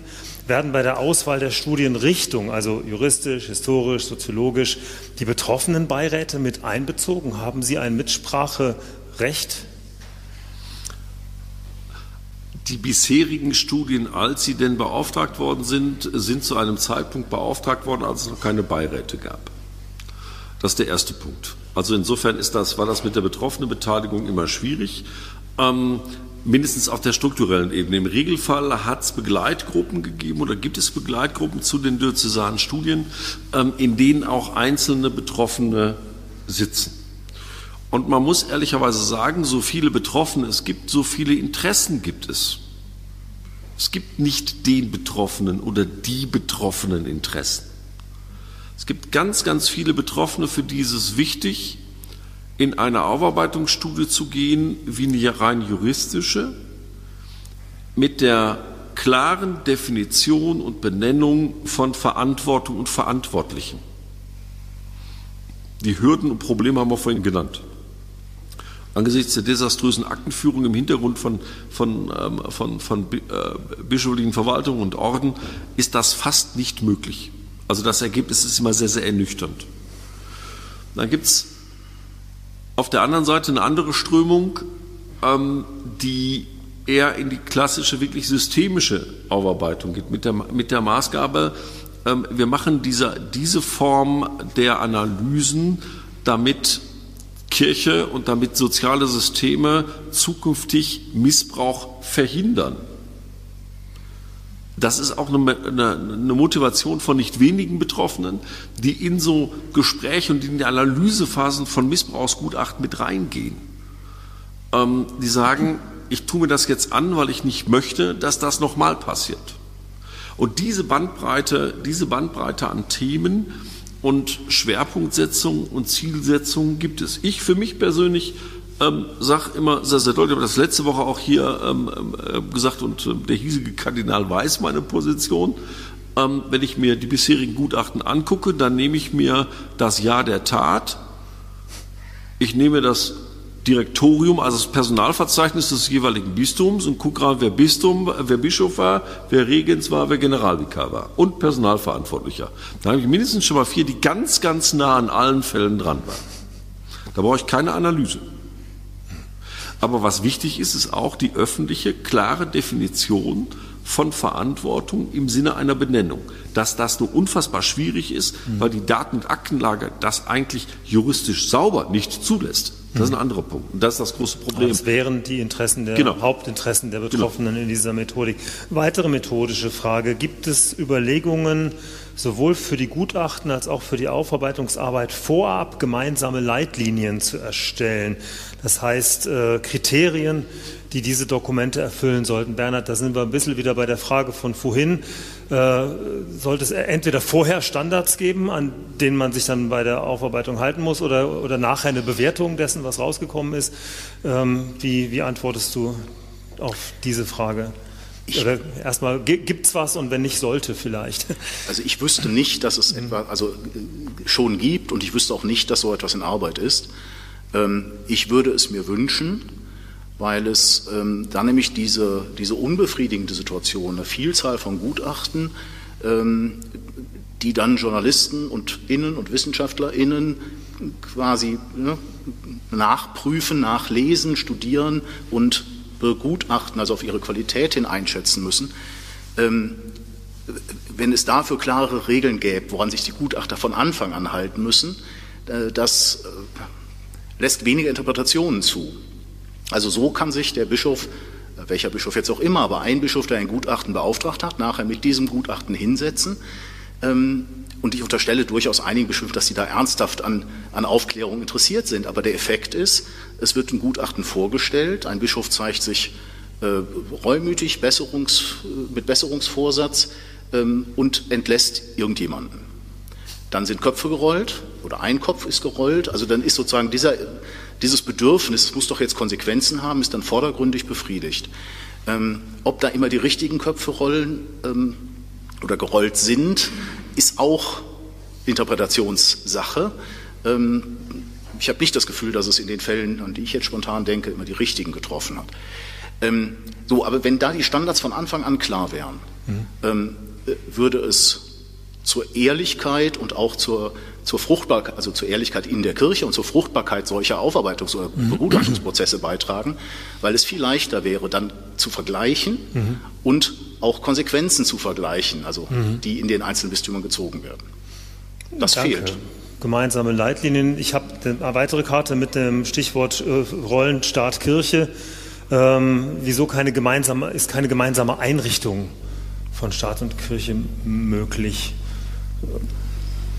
Das geht an Sie, Frau Stürzer. Oh, kann Herr Anu da auch noch mal als, als äh, Kanonist was zu sagen. Aber ein, ein Nachklapp ist mir noch wichtig. Also genau zu den Gutachten, über die wir jetzt heute Abend auch häufiger gesprochen haben.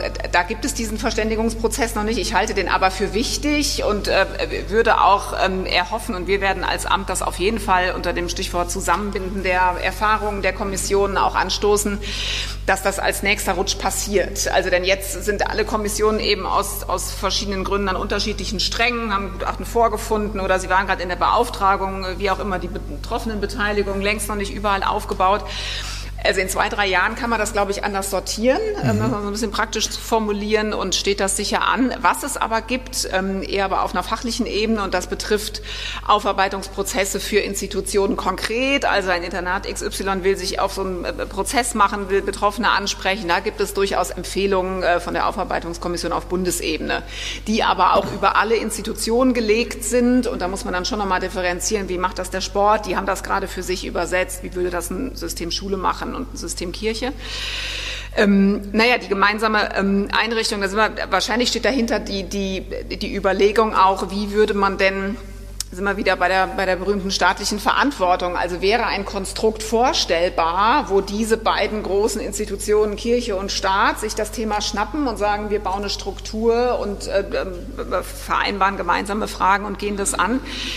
Ähm, das ist immer dann, wir hatten es auch im Pausengespräch, ähm, es ist immer dann äh, schnell formuliert und in aller Munde, also das sind so, so mediale Wellen auch, so beobachten wir das, also nach Fällen mhm. und entweder Politik selber sagt hier wir Staat, ohne auch zu differenzieren, wer ist denn gemeint? Also sind die Parlamente gemeint, sind Regierungen gemeint? Das, das muss man ja schon mal überlegen und wer könnte so eine Struktur stemmen?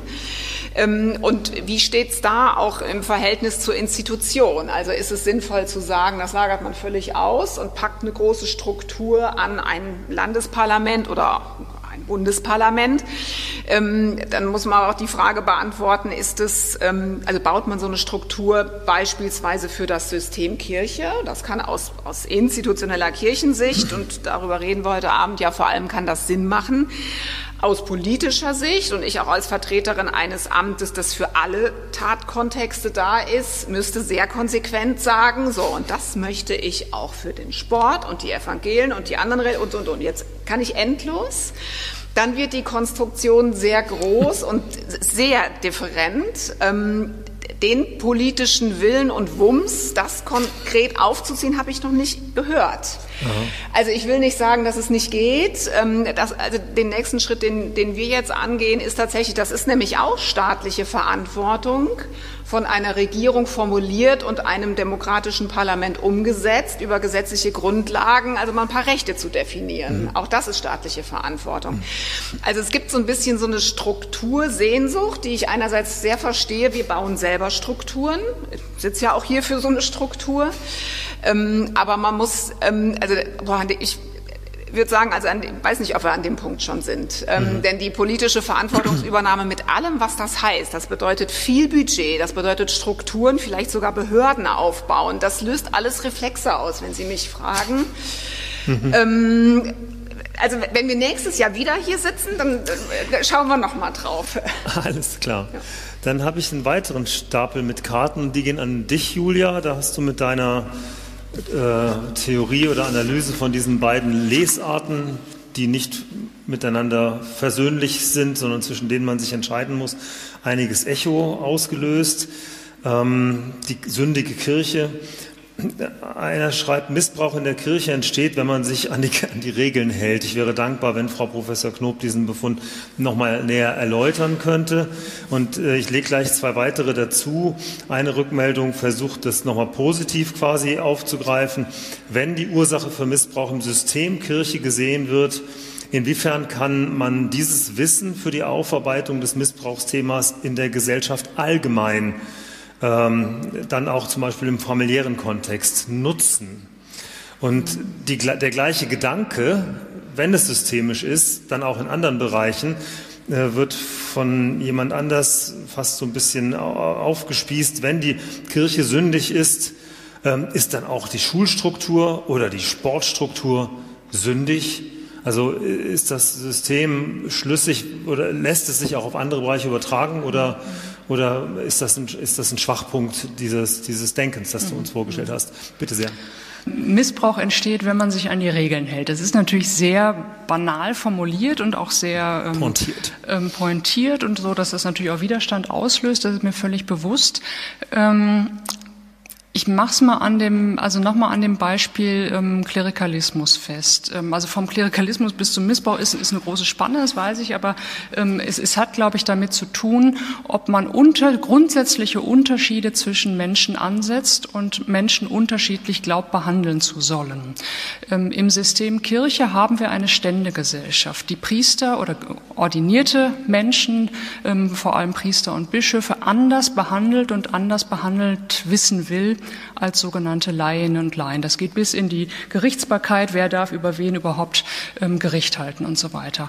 Und da wäre schon der, ähm, also der, der, ähm, der Wunsch oder die Forderung eines Laien, am Ende auch noch einer Frau, ähm, da auf eine Augenhöhe zu kommen, etwas, was systemwidrig ist. Und das niederzuschlagen, ist jetzt mal sehr brutal ausgedrückt, aber das zu verhindern, ist systemgerecht. Insofern, wenn man sich an die Regeln hält, dass ein klerikalistisches System aufbaut, ähm, dann haben wir dieses Gefälle da drin und dann ist das gewollt und dann wird das sogar mit ähm, göttlichem Willen legitimiert. Das ist jetzt ist sehr grob gesagt, aber ich glaube, diese, diese Struktur, die, ähm, die kann man zeigen. Man kann das bestimmt auch, ich weiß nicht, ob mir das so schnell gelingt, an so Phänomenen oder an, an Lehren zur Tabuisierung von Homosexualität deutlich machen. Also wenn ich das, wenn ich das erfülle, was gesagt wird, dann komme ich zu einem ähm, prekären, äh, zu einer prekären sexuellen Identität, die mich dann wiederum anfällig macht, ähm, ja, in nicht akzeptable Handlungsweisen überzugehen. Vielleicht das so mhm. ähm, für solche, für solche Beispiele. Jetzt habe ich die anderen beiden. Fragen ja, das war vergessen. die Frage, ob man quasi die Erkenntnisse aus, aus mhm. dieser Analyse übertragen kann auf andere Bereiche. Hilft das in der Familie, Aufarbeitung voranzubringen oder auch quasi mit dem gegenteiligen Vorzeichen? Wenn dann die Kirche sündig ist, dann müsste ja auch die Schule sündig sein und der Sport. Na, das letzte würde ich jetzt nicht sagen, weil ja doch Systeme unterschiedlich sind. Also es gibt ja nur sehr begrenzte Vergleichbarkeiten, also dass es überall irgendwie Machtgefälle gibt und dass es, ähm, dass es überall ähm, Ordnungsstrukturen gibt und die können gut sein oder die können nicht so gut sein. Also jetzt würde ich nicht einfach sagen, sobald wir ein System haben, ist das schlecht. Ne, Systeme haben, können auch eine sehr entlastende Funktion haben. Ähm, übertragbar oder, oder hilfreich, um Dinge aufzu decken, glaube ich schon. Ich habe vorhin schon mal so ein ein bisschen angetippt, ähm, dass ich der mittlerweile der Überzeugung bin, dass das, was ich jetzt mal so Grundstrukturen oder Wurzelsünden von Kirche genannt habe, dass das nicht nur auf struktureller Ebene eine Rolle spielt. Also ich nenne mal ähm, drei Schlagworte, die für mich da sehr plausibel sind, ähm, als, als Wurzelsünden, Urlaster von Kirche, Klerikalismus, Sexismus und eine Unkultur des Gehorsams, also eine Spiritualisierung von Abhängigkeitsverhältnissen und, und Autoritäten. Und das ist, glaube ich, etwas, was, was man überhaupt erstmal erkennen muss und was ich nicht von mir distanzieren kann. Ähm, ich bin auch in einem solchen System aufgewachsen. Ich habe gelernt, mich gegenüber Klerikern auf eine bestimmte Weise zu verhalten. Ich habe habe eine bestimmte Rolle als Frau und Laien in der Kirche, wenn auch Expertin, ähm, irgendwie einzunehmen. Und das geht uns, glaube ich, allen so. Also das kann man nicht von sich, von sich wegdistanzieren. Im ähm, profanen Bereich be ähm, bezeichnet man solche Strukturen, also zum Beispiel patriarchales Denken, bezeichnenderweise als Glaubenssätze. Das ist ja schon interessant. Ne? Also als etwas, was sehr, sehr tief liegt, was sehr stark internalisiert wird und was eigentlich einem lange überhaupt nicht bewusst wird. Und ich glaube, wir haben jetzt die Chance bei der gesamten Misere, die wir hier haben, dass uns sowas bewusst werden kann. Ähm, und dann ist natürlich die Übertragbarkeit da. Wenn ich einmal geschnallt habe, was Patriarchat ist oder was Sexismus ist oder was ähm, ungute Autoritätsverhältnisse sind, die nicht gedeckt sind oder was Respektlosigkeiten sind, die auch mit, ähm, mit einer Missachtung der anderen Person zu tun haben, dann erkenne ich die natürlich überall. Dann finde ich die auch wieder. Und dann kann ich das Wissen, glaube ich, glaube ich, gut fruchtbar machen. Aber das ist ein Prozess, der ähm, also auch ganz stark internalisierte Gewohnheiten und Selbstverständnisse betrifft, ähm, die man nicht wegdelegieren kann und die auch sicher schmerzhaft sind, weil die natürlich die eigene Biografie auch geprägt haben. Da schließt sich die nächste Karte gleich an. Wenn Missbrauch ein Symptom eines kranken Systems ist, kann dann Prävention überhaupt nur durch ein konsequentes und systematisches Aufbrechen dieser Strukturen erfolgen? Ja. ja, gerne. Wenn Prävention zu einer veränderten Haltung führt. Mhm. Das ist nochmal ganz wichtig. Ich glaube, das ist eine Erfahrung, die viele im kirchlichen Kontext machen. Ähm, ich habe das mal so lapidar mal als diese, diese, diese genau diese internalisierten, genau diese Druckbetankung 2014 die erste, die erste Präventionsordnung ähm, mit einem Heerschar an, ähm, an, an wirklich hochmotivierten ähm, Referentinnen und Referenten bis tief in die Gemeinde hinein.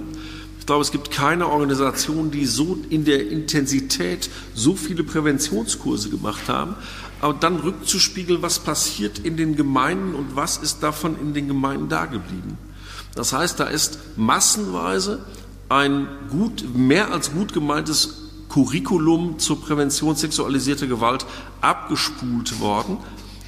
Einzig, es hat nicht zu einer Haltungsänderung geführt. Das muss, das ist super, super wichtig. Deshalb ist mir an dieser Stelle ja auch die Diskussion rund um den synodalen Weg so wichtig, mhm. weil wir an dieser Stelle genau über diese Haltungsänderung reden und nicht über irgendwelche technischen, technischen, grundsätzlichen Dinge und Lehrsätze, die man so in sich hineinpumpt und dann ist schon gut. Ja, und, mhm. und Haltungen sind mehr als Methoden genau. und Haltungen sind auch mehr als über den Kopf etwas verstehen. Ne? Haltungen muss man praktizieren und ähm, ja, wirklich auch, auch in Strukturen übersetzt, aber man kann sie auch nicht in die Strukturen auslagern. An der Stelle möchte ich eine, eine Rückmeldung einflechten, die mich berührt. Da meldet sich eine Betroffene, und äh, das geht auch in diese in dieses, die Frage der Haltung hinein. Ich lese Ihnen das komplett vor. Ich, 70 Jahre, war vor 55 Jahren von einem Missbrauch betroffen. Typ charismatischer Priester aus dem erweiterten Verwandtschaftsbereich. Die ganze Sache dauerte von meinem 14. bis zu meinem 30. Lebensjahr in verschiedenen Zeitabständen, bevor ich durch Heirat davon loskommen konnte. Mein Mann war voll informiert. Durch räumliche Trennung sah ich ihn nur selten bei Geburtstagsfeiern und die Sache ruhte emotional. Vor Weihnachten war nun wieder eine Geburtstagsfeier durch einen Presseartikel, der genau an diese Zeit erinnerte und der einen Tag vor unserer Fahrt in der Zeitung stand, kamen die ganzen Vorfälle emotional wie ein Vulkan in mir hoch, als ich diesem Priester zwischenzeitlich 82 Jahre wieder begegnete. Es entstand in mir der brennende Wunsch, in meiner Sache gehört zu werden und dass mir Recht zugesprochen würde. So entschloss ich mich, den Vorfall an die Missbrauchsstelle zu melden. Das Verfahren ist im Gang. Ich hatte zwischenzeitlich ein Gespräch mit dem Bischof und dem Missbrauchsbeauftragten. Meine Frage nun, wie geht ein 82-Jähriger wohl damit um, der bisher ein erfolgreicher Priester war? Wie er nach mir, wie er nach mir seine Sexualität lebte, weiß ich nicht. Muss ich ein schlechtes Gewissen haben, dass ich seinen Lebensabend zerstöre? Wenn ich sachlich nachdenke, weiß ich, dass das, dass das Folgen seines Verhaltens sind. Aber nun verlaufen seine letzten Lebensjahre sicher ganz anders, als er sich das vorgestellt hat. Von seinem ruinierten guten Ruf ganz zu schweigen. Herr Norput, was, was sagt man da? Das ist was, was ähm, jeder Betroffene erlebt. Das ist ähm, das Problem, dass wir Opfer mit dieser Schuldumkehr leben müssen. der Punkt, äh, also von, von dieser, dieser Seite aus an dieser Stelle jetzt hier gesagt, nein, sie muss sich keinerlei, keinerlei Vorwürfe machen. Das ist genau richtig an dieser Stelle auch für sie. Ähm, sie ist das Opfer und ähm, äh, hat keinerlei Schuld an irgendeiner Tat. Und wie sich ein 82-jähriger Täter fühlt, ähm, äh, mit Verlaub, mir ist das mittlerweile egal. Ich bin aber auch äh, an dieser Stelle dankbar dafür, dass mittlerweile Strukturen in unserer Kirche vorhanden sind, die Opfer relativ schnell in die Position bringen, die sie ja. sind, nämlich Opfer und keine Mitschuldigen an der eigenen Geschichte. Also mich hat daran so berührt, dass wie kann man überhaupt auf die Idee kommen, noch ein schlechtes Gewissen haben zu müssen. Aber da sind wir vielleicht wieder genau bei diesen, bei diesen Systemfragen, aus denen man sich Hätte überhaupt nicht befreien kann. Äh, magst du oder mag, mag, sonst noch jemand auch zu diesem Fall? Was Das ist der Mechanismus, der auch über die Taten angelegt ist. Also das, das ist eine, dann hat Täterstrategie an der Stelle funktioniert, wenn das dazu führt, ähm, dass diese ältere Frau, also viele Jahrzehnte später, das so formuliert. Ähm, und das Beispiel macht eine andere äh, Verbindung nochmal deutlich, die wir eben schon mal hatten, die ist mir nochmal wichtig.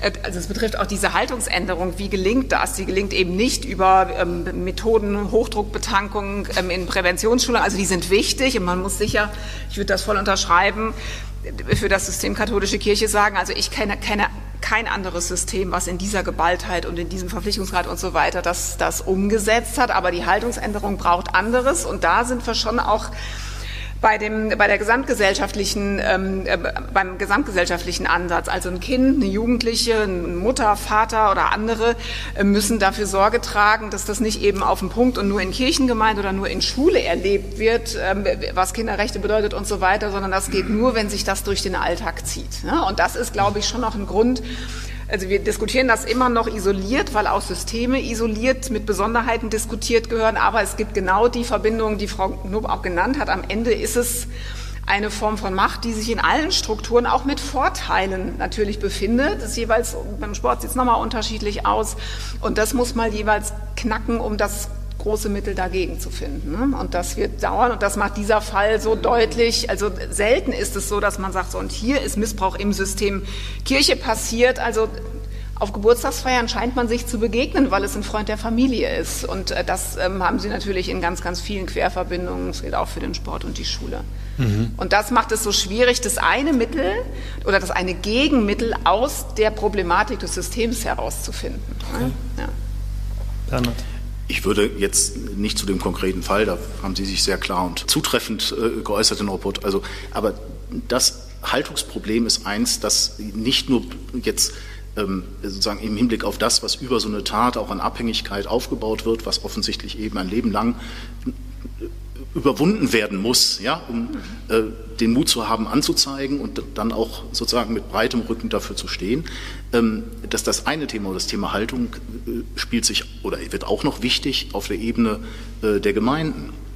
Denn ähm, bis heute, und zwar äh, zwölf Jahre nach 2010 äh, und viele Jahre nach Missbrauchsskandalen in anderen Ländern, ähm, ist es keineswegs selbstverständlich, dass wenn in der Gemeinde gegen einen also langjährigen angesehenen Pfarrer ein Missbrauchsvorwurf laut wird, ähm, dass sich katholische Kirchengemeinden dann, ähm, ich sag mal, reflexhaft auf die Seite der Betroffenen stellten, sondern ähm, das ist, also das kann ich jetzt aus fast zehn Jahren in der Rottmurger Kommission sexueller Missbrauch sagen.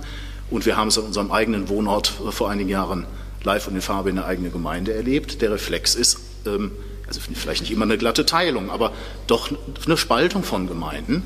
Die einen, die schockiert sind, was dann ja klassisch so mit langjährigen Pfarrern passiert, Plätze umbenennen wollen, Gedenktafeln abhängen wollen oder äh, wenigstens am Grabstein eine Erläuterungstafel montieren.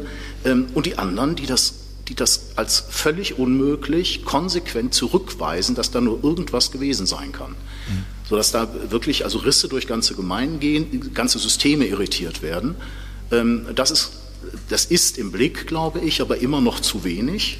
Und äh, dieses, das kann doch nicht sein, dass der Herr Pfarrer dies getan hat, ähm, dass das 2022 und inzwischen 2023 immer noch ein spontaner Reflex so vieler KatholikInnen ist, ähm, zeigt, dass Präventionsdruckbetankung gerade nicht funktioniert, ja. ja. sondern dass da noch ganz viel zu tun ist. Äh, nicht reicht, nein, nein, und nicht. Ich kann eine komplette Präventionsschulung aufbauen über einen einzigen Satz. Kann ich mir nicht vorstellen. Einfach über diesen Satz nachzudenken, kann ich mir nicht vorstellen. Die tausenden Opfer konnten sich das auch nicht vorstellen. Mhm. Ja? Und sich, sich dem zu nähern und das, was, was ähm, Sie gerade ähm, sehr, sehr, sehr sehr, sehr ähm, intensiv vorgelesen haben, passiert tatsächlich jedem Opfer und das ist die erste, der erste Eintritt in, in jede Therapie. Sie gehen da rein und äh, die erste Frage, die Sie den, dem Therapeuten stellen, ist, äh, bin ich überhaupt das Opfer? Habe ich Verantwortung? Also wenn Sie überhaupt, überhaupt diese Frage schon stellen, sind Sie ja schon zwei Schritte weiter. Mhm. Mhm. Und das muss man, das ist, glaube ich, wichtig, insofern sehr, sehr dankbar für diese Meldung, weil äh, ich weiß, dass das unfassbar viel Überwindung kostet, das so ähm, aufzuschreiben und das so kundzutun. Aber das ist was, was man immer im Kopf haben muss. Sie laufen jahrzehntelang als Opfer, als Betroffener rum, mit dem Bewusstsein, mindestens mit der, mit der in, sie, in sich nagenden Frage, was habe ich dazu beigetragen, dass das passiert ist? Mhm. Also ich bin selbst schuld, ja. Und es braucht furchtbar lange und intensive Arbeit, ähm, aus so einer Sitzung rauszugehen mit der Maßgabe, nee, ich bin ja nicht schuld, der andere. Mhm. Und man muss in dem ganzen System Kirche einfach noch dazu sagen, denn das ist eine, eine weitere Ebene, denn das ist über diese zweite Seite ähm, der, ähm, der Missbrauchskrise in dieser Kirche, nämlich Vertuschung, über Jahrzehnte einfach ähm, verhindert worden, mhm. weil sie keinerlei Begleitung kriegen. Und diese professionellen Strukturen, die haben wir seit vier, fünf Jahren oder sechs Jahren, dass das auch gut funktioniert und schnell funktioniert. Mhm. Zumindest ist da noch einiges vorangekommen. Ich habe hier noch eine Meldung, die auch nochmal in die Geschichte, du hattest gesagt, ja nicht erst 2010, sondern vorher schon. Und ähm, da schreibt jemand, keineswegs 2010. Der Film Die unbarmherzigen Schwestern 2002. Damals protestierte der Vatikan gegen die Prämierung in Venedig und empfahl allen Katholiken, den Film nicht anzusehen. Ähm, Vorbild runder Tisch Heimerziehung, Heimerziehung 2008. Hier ging es allerdings um junge Menschen, die von vornherein marginalisiert waren. Beratungsstellen, es sind mehr so Stichworte, Beratungsstellen vielleicht doch ein Vorbild, da es AnsprechpartnerInnen gab.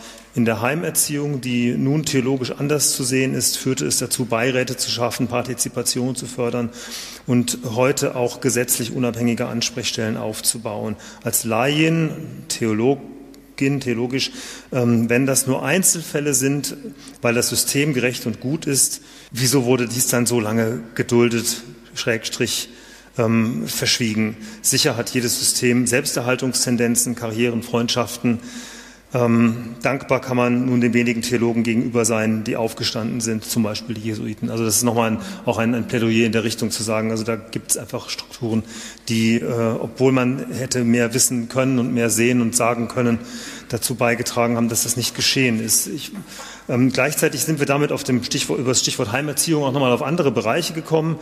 Da äh, schließt sich gerade noch eine Frage an. Äh, Sie sprechen von Kirche- und Sportvereinen. Ähm, was ist äh, mit den Ordensgemeinschaften, Frauenorden? Bitte wenigstens nennen.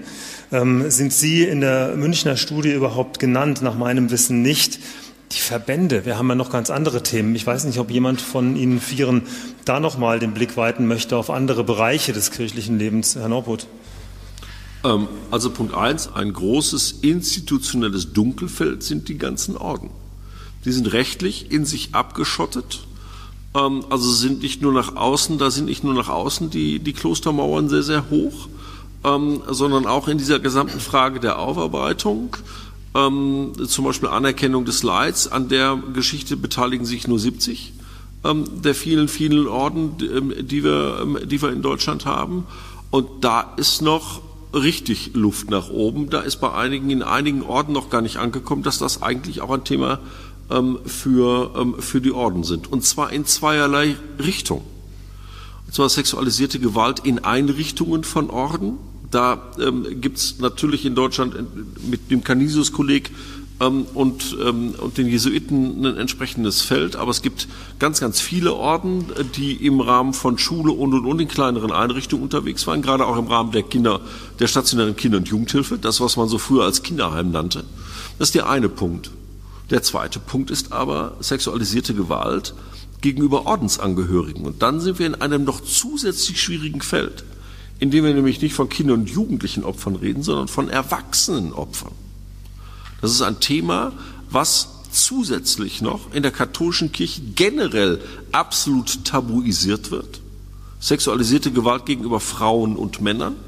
Und das Ganze noch im Kontext eines Ordens, der juristisch gesehen tatsächlich eine völlige Grauzone ist und ein, ein Dunkelfeld.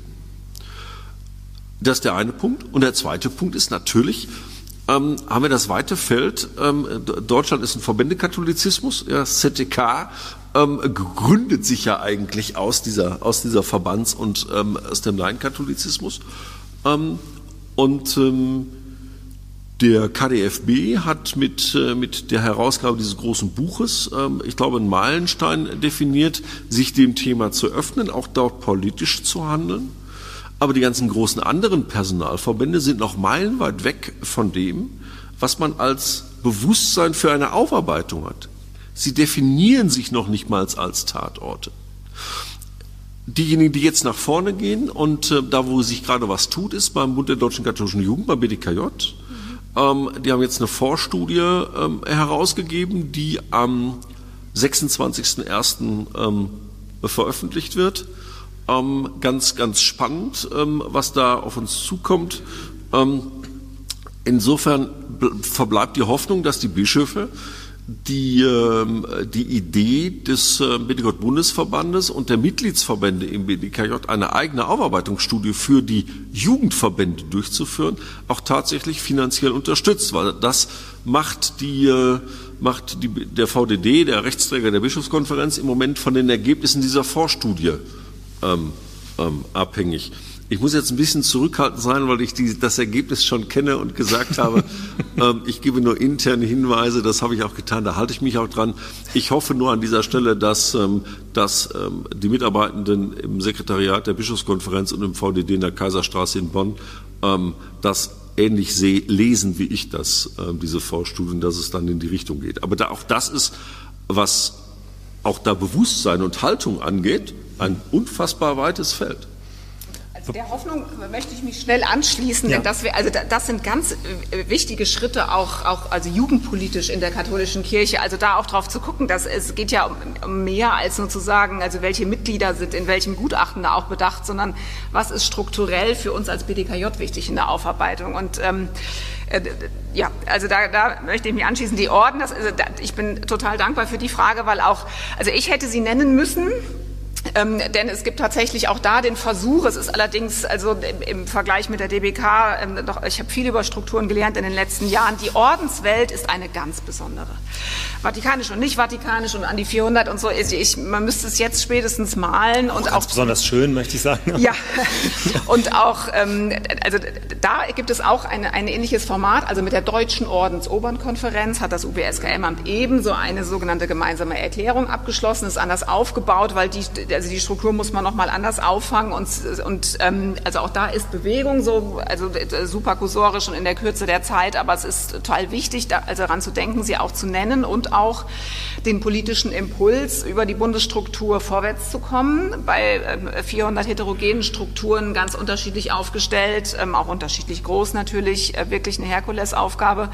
Und die Themen, die Sie genannt haben, auch die, die, äh, also die, die spirituellen Missbrauchsthemen, haben da, glaube ich, nochmal eine ganz andere andere Bedeutung. Mein Eindruck ist auch der weltkirchliche Bezug hat nochmal ganz, also ganz große Bedeutung. Also das, dem müsste man einen eigenen Abend ähm, widmen, sicher. Ähm, aber ganz wichtig, sie zu nennen. Und die, ja, die anderen Großstrukturen habe ich ja immer schon auch äh, versucht ähm, mhm. einzustreuen. Die, ja.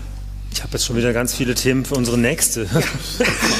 nächste Diskussion. Ja, gerne ähm, die neuen geistlichen Gemeinschaften, kirchlichen Bewegungen nicht zu vergessen. Ja ähm, ja. in diesem Kontext, die als äh, noch relativ junge Phänomene noch mal weniger auch rechtlich geordnet und strukturiert sind als die klassischen Orden, ähm, die aber auch, zumindest in der Mehrheit, geprägt sind durch große, große Abhängigkeitsgefahren, autoritäre Strukturen, also insofern klassisches ähm, Milieu bieten, wo Missbrauch möglich mhm.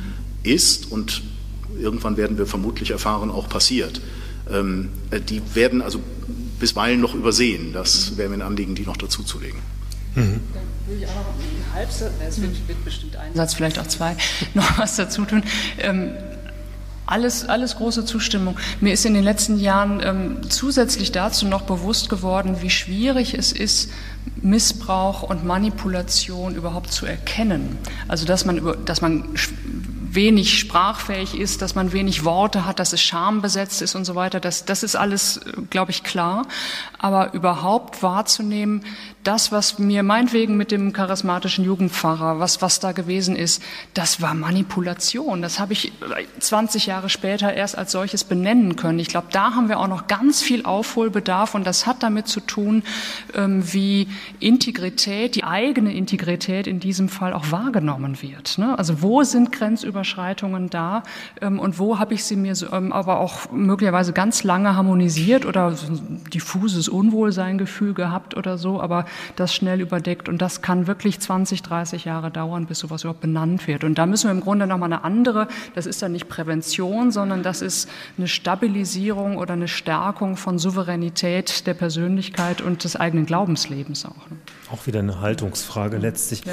Ich habe jetzt so ein paar Kärtchen, die kriegen wir auch leider nicht durch. Es wurde davon gesprochen, dass sich das kirchliche System ändern muss, da es Missbrauch fördert. Könnten Sie, es geht wahrscheinlich an dich, Julia, einige konkrete Beispiele, Vorschläge aus dem synodalen Weg für solche Änderungen nennen? Da könnte man jetzt wahrscheinlich alle Papiere der Foren äh, abklappern. Ich glaube, fast zehn vor neun ähm, können, können wir da gar nicht mehr groß einsteigen. Ich lege deshalb eine zweite Karte drauf, nicht dazu. ja, ähm, tut mir leid, äh, wer es immer es geschrieben hat. Ähm, da ist die Gegenperspektive. Was kann ich als Religionslehrerin in meiner Gemeinde konkret tun, um Missbrauch zu verhindern und gute Strukturen zu schaffen? Also jetzt der Einzelne, der sagt, ich will mitmachen. Was, was habe ich denn da für Möglichkeiten? Also beim ersten könnte ich sogar konkreter werden als beim zweiten. Also beim Bitte, zweiten würde ich wirklich die dieses, dieses Mantra wiederholen, Integrität stärken. Also Bewusstsein für Integrität stärken. Und zwar Bewusstsein vor der Achtung vor der Integrität des anderen, aber auch von, gerade bei jungen Menschen, aber also ich glaube gerade auch bei Frauen ist das ein Riesenthema, ähm, da, da zu stärken, zu solidarisieren, damit gar nicht erst so eine Schuldumkehr und solche Geschichten passieren können. Ähm, konkrete Änderungen, da würde ich jetzt mal aus dem Forum 1, Machtforum, so ein paar Schlagworte nennen. Macht grundsätzlich begrenzen, ganz grundsätzlich, und zwar zeitlich begrenzen, begrenzen auf Leute, die das auch können und die nicht einfach nur ordiniert sind und deswegen dafür zuständig sind, Zuständigkeiten klären, Rollen klären, insbesondere Rollen von Ordinierten klären, die sind nämlich immer alles zusammen, die sind Kleriker, die sind Chef, die sind ein Geistlicher, die sind ähm, Sakramentenspender und, und, und, und, und können das überhaupt nicht auseinander dividieren. Also eine Rollenklärung, eine Rollendifferenzierung, ganz breites, transparentes Kontrollsystem ähm, und, und Rechenschaftspflichten. Das ist, glaube ich, auch nochmal eine ganz zentrale Geschichte. Rechenschaftspflichten sind in der römisch-katholischen Kirche immer nur nach oben. Also der Top-Down wird jemand eingesetzt und der ist nur dem, der, der ihn eingesetzt hat, Rechenschaft schuldig, aber nicht denen, denen gegenüber sein Handeln relevant wird. Also das, das wären so Punkte, mhm. da wird man jetzt natürlich schreien, Demokratisierung der Kirche, ja, in diesem Fall ganz unbedingt diese Standards nicht unterbieten. Danke. Die nächste Karte geht dann an, an Sie nochmal, Frau Stötzel. Welche Lehren zieht die Bundesregierung aus der Analyse und der Aufarbeitung im kirchlichen Bereich für andere Bereiche, Sport, Schule? Also wir hatten das vorhin schon mal angedeutet. Gibt es da, sind da schon Muster erkennbar oder Lösungsansätze, wo Sie sagen, das kann man eigentlich jetzt ähm, übertragen. Da kann, muss man muss nicht jeder neu von vorne anfangen, sondern da kann man darauf aufbauen, vielleicht äh, schneller, effizienter unter Einsparen einiger Umwege in anderen Bereichen vorgehen. Gäbe es da was? Ja, ich glaube, also das passiert in jedem Fall. Und ein Aspekt ist ganz sicher ähm, die verschiedenen Facetten. Ähm, also heute Abend ist der Fokus ja auf Aufarbeitung, aber eben Prävention, Intervention, Aufarbeitung muss man mindestens unterscheiden. Wir würden jetzt auch noch die, die Forschung nochmal differenzieren. Ähm, da an allem dran zu bleiben. Also da muss man sicher, also sicher sagen, ähm, für die für, für andere große gesellschaftliche Bereiche, ähm, Sport oder auch Schulsystem, ich habe die ja schon ein paar Mal genannt. Also ähm, der, der Klassiker ist immer, das beobachten wir sehr wohl, das ist auch nachvollziehbar, also mit Prävention loszulaufen. Also das gibt auch schnell Handlungssicherheit, die ist auch wichtig, weil es schützt und so, das liegt ja irgendwie auf der Hand. Ist vielleicht auch das Thema, was sich in der Institution besser darstellen lässt, der Blick nach vorne und so weiter. Aber wer bei Prävention anfängt, der muss, also ich formuliere das immer in ganz einfachen Sätzen, wer Prävention macht, und das ist natürlich sinnvoll, muss Intervention können. Es kommen Fälle, so sicher wie es Armen in der Kirche, wenn man das nicht klar hat. Ähm, den Fehler darf man nicht machen und da sind manche Institutionen ähm, schon, also das, das muss man einfach vermitteln, dass dafür eine Struktur notwendig ist. Die Verfahrenswege müssen klar sein, auch innerinstitutionell, sowas wie Strafrecht gilt für alle Institutionen und so weiter. Und der muss auch Aufarbeitung wollen. Also wenn ich über Prävention und Intervention in einem System arbeite, und das kann man schon, dann sind wir bei den Strukturen fragen, wie baue ich das? Das kann man schon über den historischen Verlauf katholische Kirche ja besonders im Fokus 2010, also auch wenn wir hier viele kritische Aspekte ähm, natürlich und zu Recht haben beobachtet man eben schon auch, dass da der Vorlauf ist. Das heißt, man kann schauen, das ist also ein völlig berechtigter Aspekt. Und ähm, wir sind jetzt mittendrin für den katholischen Bereich in der Herausforderung der Aufarbeitung. In anderen Systemen beginnen wir gerade zu besprechen, dass das notwendig ist und beginnen erste Ideen zu entwickeln, was das heißen könnte. Ähm, also, und das ist natürlich was, das ist auch unser Job als Bundesebene auf einer konzeptionellen Ebene, die anderen Strukturen auch die evangelische Kirche und so weiter, auch die Religionsgemeinschaften da immer wieder hinzutreiben. Und dann kann man lernen, was fast zu paradoxen Situationen führt. Also wir haben jetzt hier irgendwie eine gemeinsame Erklärung, muss man zu Recht auch evaluieren und nachbessern.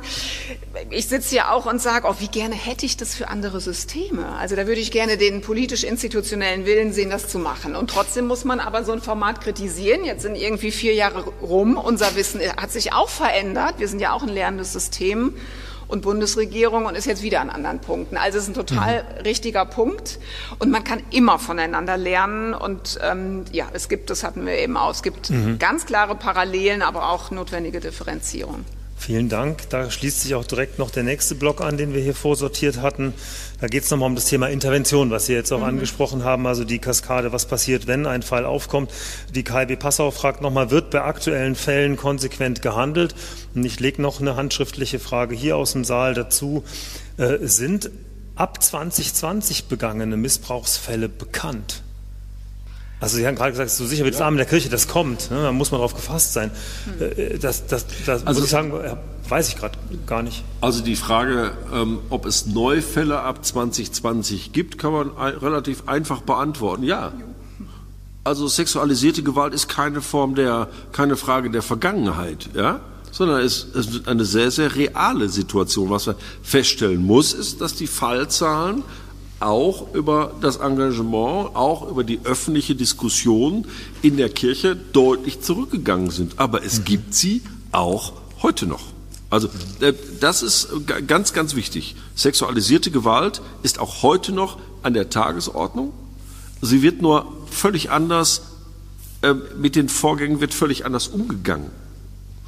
Also durch Intervention aber auch durch klare Handlungslinien. Ähm, mir ist das aktuell mindestens mir, äh, bin ich auch viel unterwegs, aber ähm, kriege ja auch nicht jeden Fall mit, aber mir ist eigentlich kein deutscher Diözesanbischof ähm, äh, bekannt, der einen aktuellen Fall nicht der Staatsanwaltschaft zur, zur Ermittlung weitergibt. Mhm. Sofern, sofern das Opfer dem zustimmt. Mhm. Äh, ich glaube, es kann, mhm. es kann, ich will es nicht. Mhm. Ich will es nicht ausschließen, ja, also um es klar, und deshalb weiß ich, ist, ist ja auch an dieser Stelle immer der interne Austausch ähm, ähm sehr, sehr, sehr wichtig. Man muss nur immer noch dazu sagen, wir sind ja nicht im Offizial, Offizialdelikt, ja. Das heißt, die, bischöflichen Verwaltungen oder viele bischöflichen Verwaltungen, äh, einigen wir uns mal auf die, auf die Formulierung, versuchen schon möglichst in die Strafverfolgung hineinzugehen und die entsprechenden Dinge auch weiterzugeben. Mhm. Aber es ist und bleibt an dieser Stelle natürlich mhm. ähm, die Frage, wie die Verwaltung, wie die bischöfliche Verwaltung an dieser Stelle handelt und auch welche Haltung der Ortsordinarius in diesem Fall hat, so wie es auch in der Vergangenheit man ganz war. ähnlich sagen wie bei der, also die, die Fälle werden weniger, aber es, also die Fälle werden, nicht, aber es, gibt weiterhin das Phänomen wird nicht ja. aussterben, das wird uns begleiten. Also es ist ich nicht jetzt, kein Vergangenheitsbeweis, genau, ja. nicht nur Vergangenheit, ja. es ist absolute Realität. Wir kommen zur Schlussrunde, ähm, drei vor neun. Ähm, ich habe noch zwei Fragen zugeschoben bekommen.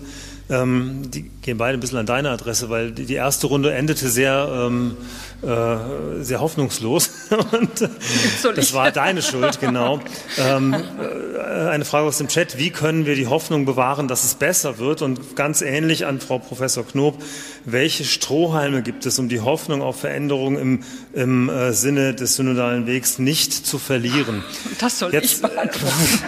ich machen wir es doch folgendermaßen. Eine ganz kurze Schlussrunde, wo jeder bitte aber auch nur noch eine halbe Minute hat. Ich hatte mir eigentlich vorgenommen zu fragen, zwei Dinge ganz kurz mit Blick auf die letzten 13 Jahre. Was ist der wichtigste bisherige Erfolg? Das würde ich gern von allen Vieren wissen. Der wichtigste Erfolg bisher. Zweitens, was ist das größte Desiderat? Und dann lege ich jetzt die dritte Frage dazu, was gibt uns Hoffnung? Und diese drei Fragen hätte ich gern von allen Vieren beantwortet. Wer fängt an? Ähm, Danke. Also ich glaube, der größte Erfolg ist tatsächlich die offene Diskussionskultur, die wir erreicht haben. Ähm, das ist an vielen Stellen noch echt schwierig, gar keine Frage. Ähm, aber bis hin in die Gemeinden hinein bekommen wir eine Breite der Diskussion eben nicht nur über den synodalen Weg, sondern auch über, ähm, über äh, Vorgänge, über Fälle, über Offenheiten. Das ist noch unfassbar schwierig, ist ein unfassbarer Weg, aber ähm, wenn man die Zeit in Deutschland als 2010 mhm. nimmt, ähm, dann ist das schon ein, ein großes, großes, ähm, äh, großer Vorgang. Mhm. Das größte Desiderat habe ich vorhin gesagt, die deutschen Bischöfe sind immer noch nicht in der Lage, tätige Reue zu zeigen und umzusetzen. Ähm, eben in Form von Anerkennungsleistungen und konsequentes, konsequentes Blocken ähm, verschiedener Strukturen. Und die Hoffnung? das kann auch die Hoffnung. ähm, na, ich will es anders ausdrücken. Mit Blick auf den synodalen Weg und dessen, was gestern und vorgestern passiert ist oder aus rumgekommen ist, jedem muss klar sein, das hier ist ein Marathon. Und wir haben vielleicht erst die ersten 1500 oder 2000 Meter hinter uns. Ich für meinen Teil sage, ich will bis 42 Kilometer durchhalten. Und wenn ich mir so die ein oder anderen aus dem Klerus angucke, glaube, bei Kilometer 10 steigen die aus. Also insofern ist meine Hoffnung da auch klar definiert. Wieder ein sportlicher Vergleich. Wer mag weitermachen? Ich kann da eigentlich ansetzen. Also ich hätte als Erfolg durchaus formuliert, ähm, katholische Kirche ist dran geblieben mit allen Höhen und Tiefen, aber dran geblieben. Deswegen passt das Marathonbild so gut. Also genau und das, ähm, das muss auch weiter passieren. Aber immerhin bis dahin sind die, wie haben Sie gesagt, 1500 hatten Sie ja. Ne? Also die haben wir geschafft. Das ist auch keine Selbstverständlichkeit. Das Desiderat ist sicher auf diesem Weg. Also warum sind wir auch erst 1500 Kilometer gelaufen? Ähm, die, die, die, also die, die Uneinigkeit. Also wir sind ja auch über einzelne Beispiele und so eingestiegen. Also auch das positiv formuliert. Also wenn sich das einheitlicher gestalten würde in den Zielen und wo wollen wir klar hin, dann wären wir, glaube ich, weiter. Ähm, ähm, ja, das, das ist, äh, äh ist sicher manchmal Sand im Getriebe. Schon das Desiderat. Genau, und das würde ich mir wünschen. Genau, ja. wunderbarer Moderator, der kann sich das denken. Also wenn, da, wenn das hinzukäme, ja, das wäre wär, wär eine, eine Hoffnung. Ich glaube, dann mhm. nochmal Schub rein. Danke sehr. Mhm. Der größte Erfolg ähm, würde ich zwei Dinge nennen. Zum einen, dass wir die Dinge beim Namen nennen, dass wir über Macht reden und nicht über Dienst, dass wir über Gewalt reden und nicht über Zölibatsverstöße und dass wir über Diskriminierung reden und nicht über den Willen Gottes für die Frau. Ähm, verbunden damit, ähm, dass wir allmählich erkennen, wie eng das alles miteinander verwoben ist. Das halte ich für einen ganz großen Erfolg, den soll man auch nicht schlecht reden. Das war vor drei Jahren noch nicht möglich. Ich weiß noch, wir haben den synodalen Weg begonnen und wir haben anderthalb Stunden darum gerungen, das M-Wort, Machtwort auszusprechen. Das ist noch nicht lange her. Ähm, größtes Desiderat, ähm, ich glaube, das eigene Eingebundensein in diese Komplexität wahrzunehmen und individuell, aber auch strategisch, institutionell aus diesen Erkenntnissen Handlungen folgen zu lassen. Das ist, glaube ich, ne, wir, wir, landen bei der Betroffenheit, bei der, bei der Schockstarre irgendwie, bei der Sprachlosigkeit, aber das zu übersetzen in kleine Schritte, die auch ähm, also wirklich strategischen Charakter haben. Das Bistum Limburg macht das, glaube ich, ganz gut gerade. Die haben das wirklich übersetzt. Das fehlt mir aber tatsächlich. Ähm, was gibt mir Hoffnung? Das klingt jetzt vielleicht ein bisschen komisch. Die Nervosität der Kritiker. Also dass diese, dass diese Debatten so scharf werden und so konfliktiv werden, das zeigt ja, dass es um was geht. Das zeigt, dass, um, dass es bestimmte Kreise geht, die um, um jeden Preis ihren Status halten wollen ähm, und die, ähm, dass diese Kreise sich aber nicht mehr durchsetzen, sondern dass wirklich Leute aufstehen und auch Bischöfe aufstehen und sagen, nein, so geht das nicht. Das macht mir tatsächlich Hoffnung. Das ist ein Beginn eines Haltungswechsels mit ganz viel Luft nach oben. Ähm, aber der ist erkennbar und den möchte ich auch nicht kleinreden. Danke sehr. Bernhard. Der größte Erfolg, der mir jetzt als Kirchenrechtler einfällt, ist keiner, den die deutsche Kirche oder die Kirche in Deutschland richtiger gesagt zu verantworten hat, sondern äh, den Papst Franziskus Ende 2021 umgesetzt hat, nämlich dass erst seitdem, aber seitdem immerhin, sexueller Missbrauch an Minderjährigen kein Kleriker-Straftatbestand mehr ist, also nicht mehr nur ein Zölibatsverstoß nach kirchlichem Strafrecht. Ähm, da haben KanonistInnen äh, viele, viele Jahre schon drüber geklagt und darauf hingewiesen. Ähm, das ist im neuen kirchlichen Strafrecht jetzt endlich umgesetzt. Also das betrachte ich als einen gewissen Erfolg. Ähm, Desiderattätige Reue unterschreibe ich, äh, das hat Herr Norbrot gesagt. Ich würde mir wünschen, wenn ich da den Schritt noch darüber hinausgehen darf, dass das möglichst auch irgendwie abgestimmt, also nicht nur tätige Reue um des eigenen Ansehens eines Bischofswillens, sondern wenn Bischöfe sich zusammentäten mit allen Unterschiedlichkeiten in theologischen Positionen und auch in Charakteren, aber als deutsche Bischöfe sich hinstellten und ehrlich, glaubwürdig an einem Strang ziehend eben die Opferperspektive in den Vordergrund stellten und zu tätiger Reue bereit wären. Und das mit der Hoffnung ähm, ist nicht dein Job, ne? ist, ist nicht mein Job.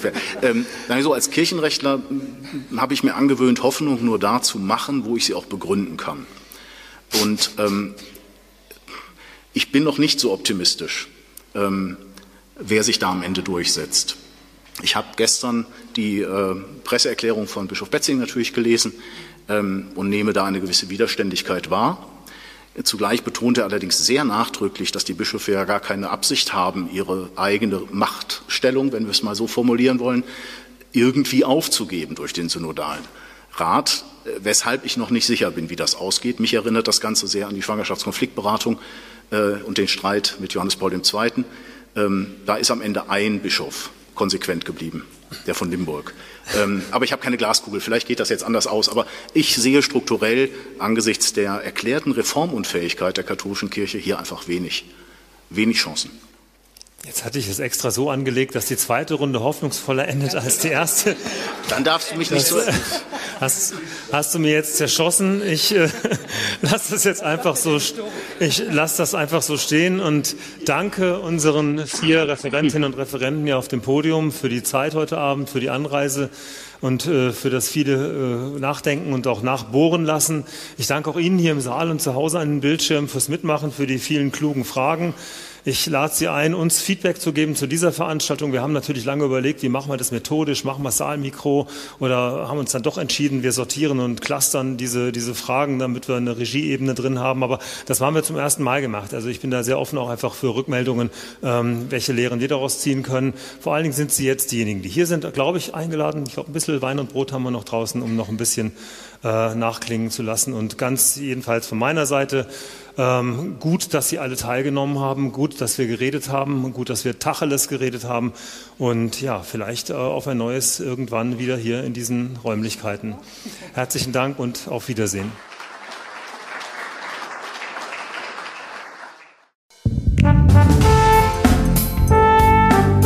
Sie hörten zur Debatte Dokumentierte Vielfalt hören, der Podcast der Katholischen Akademie in Bayern.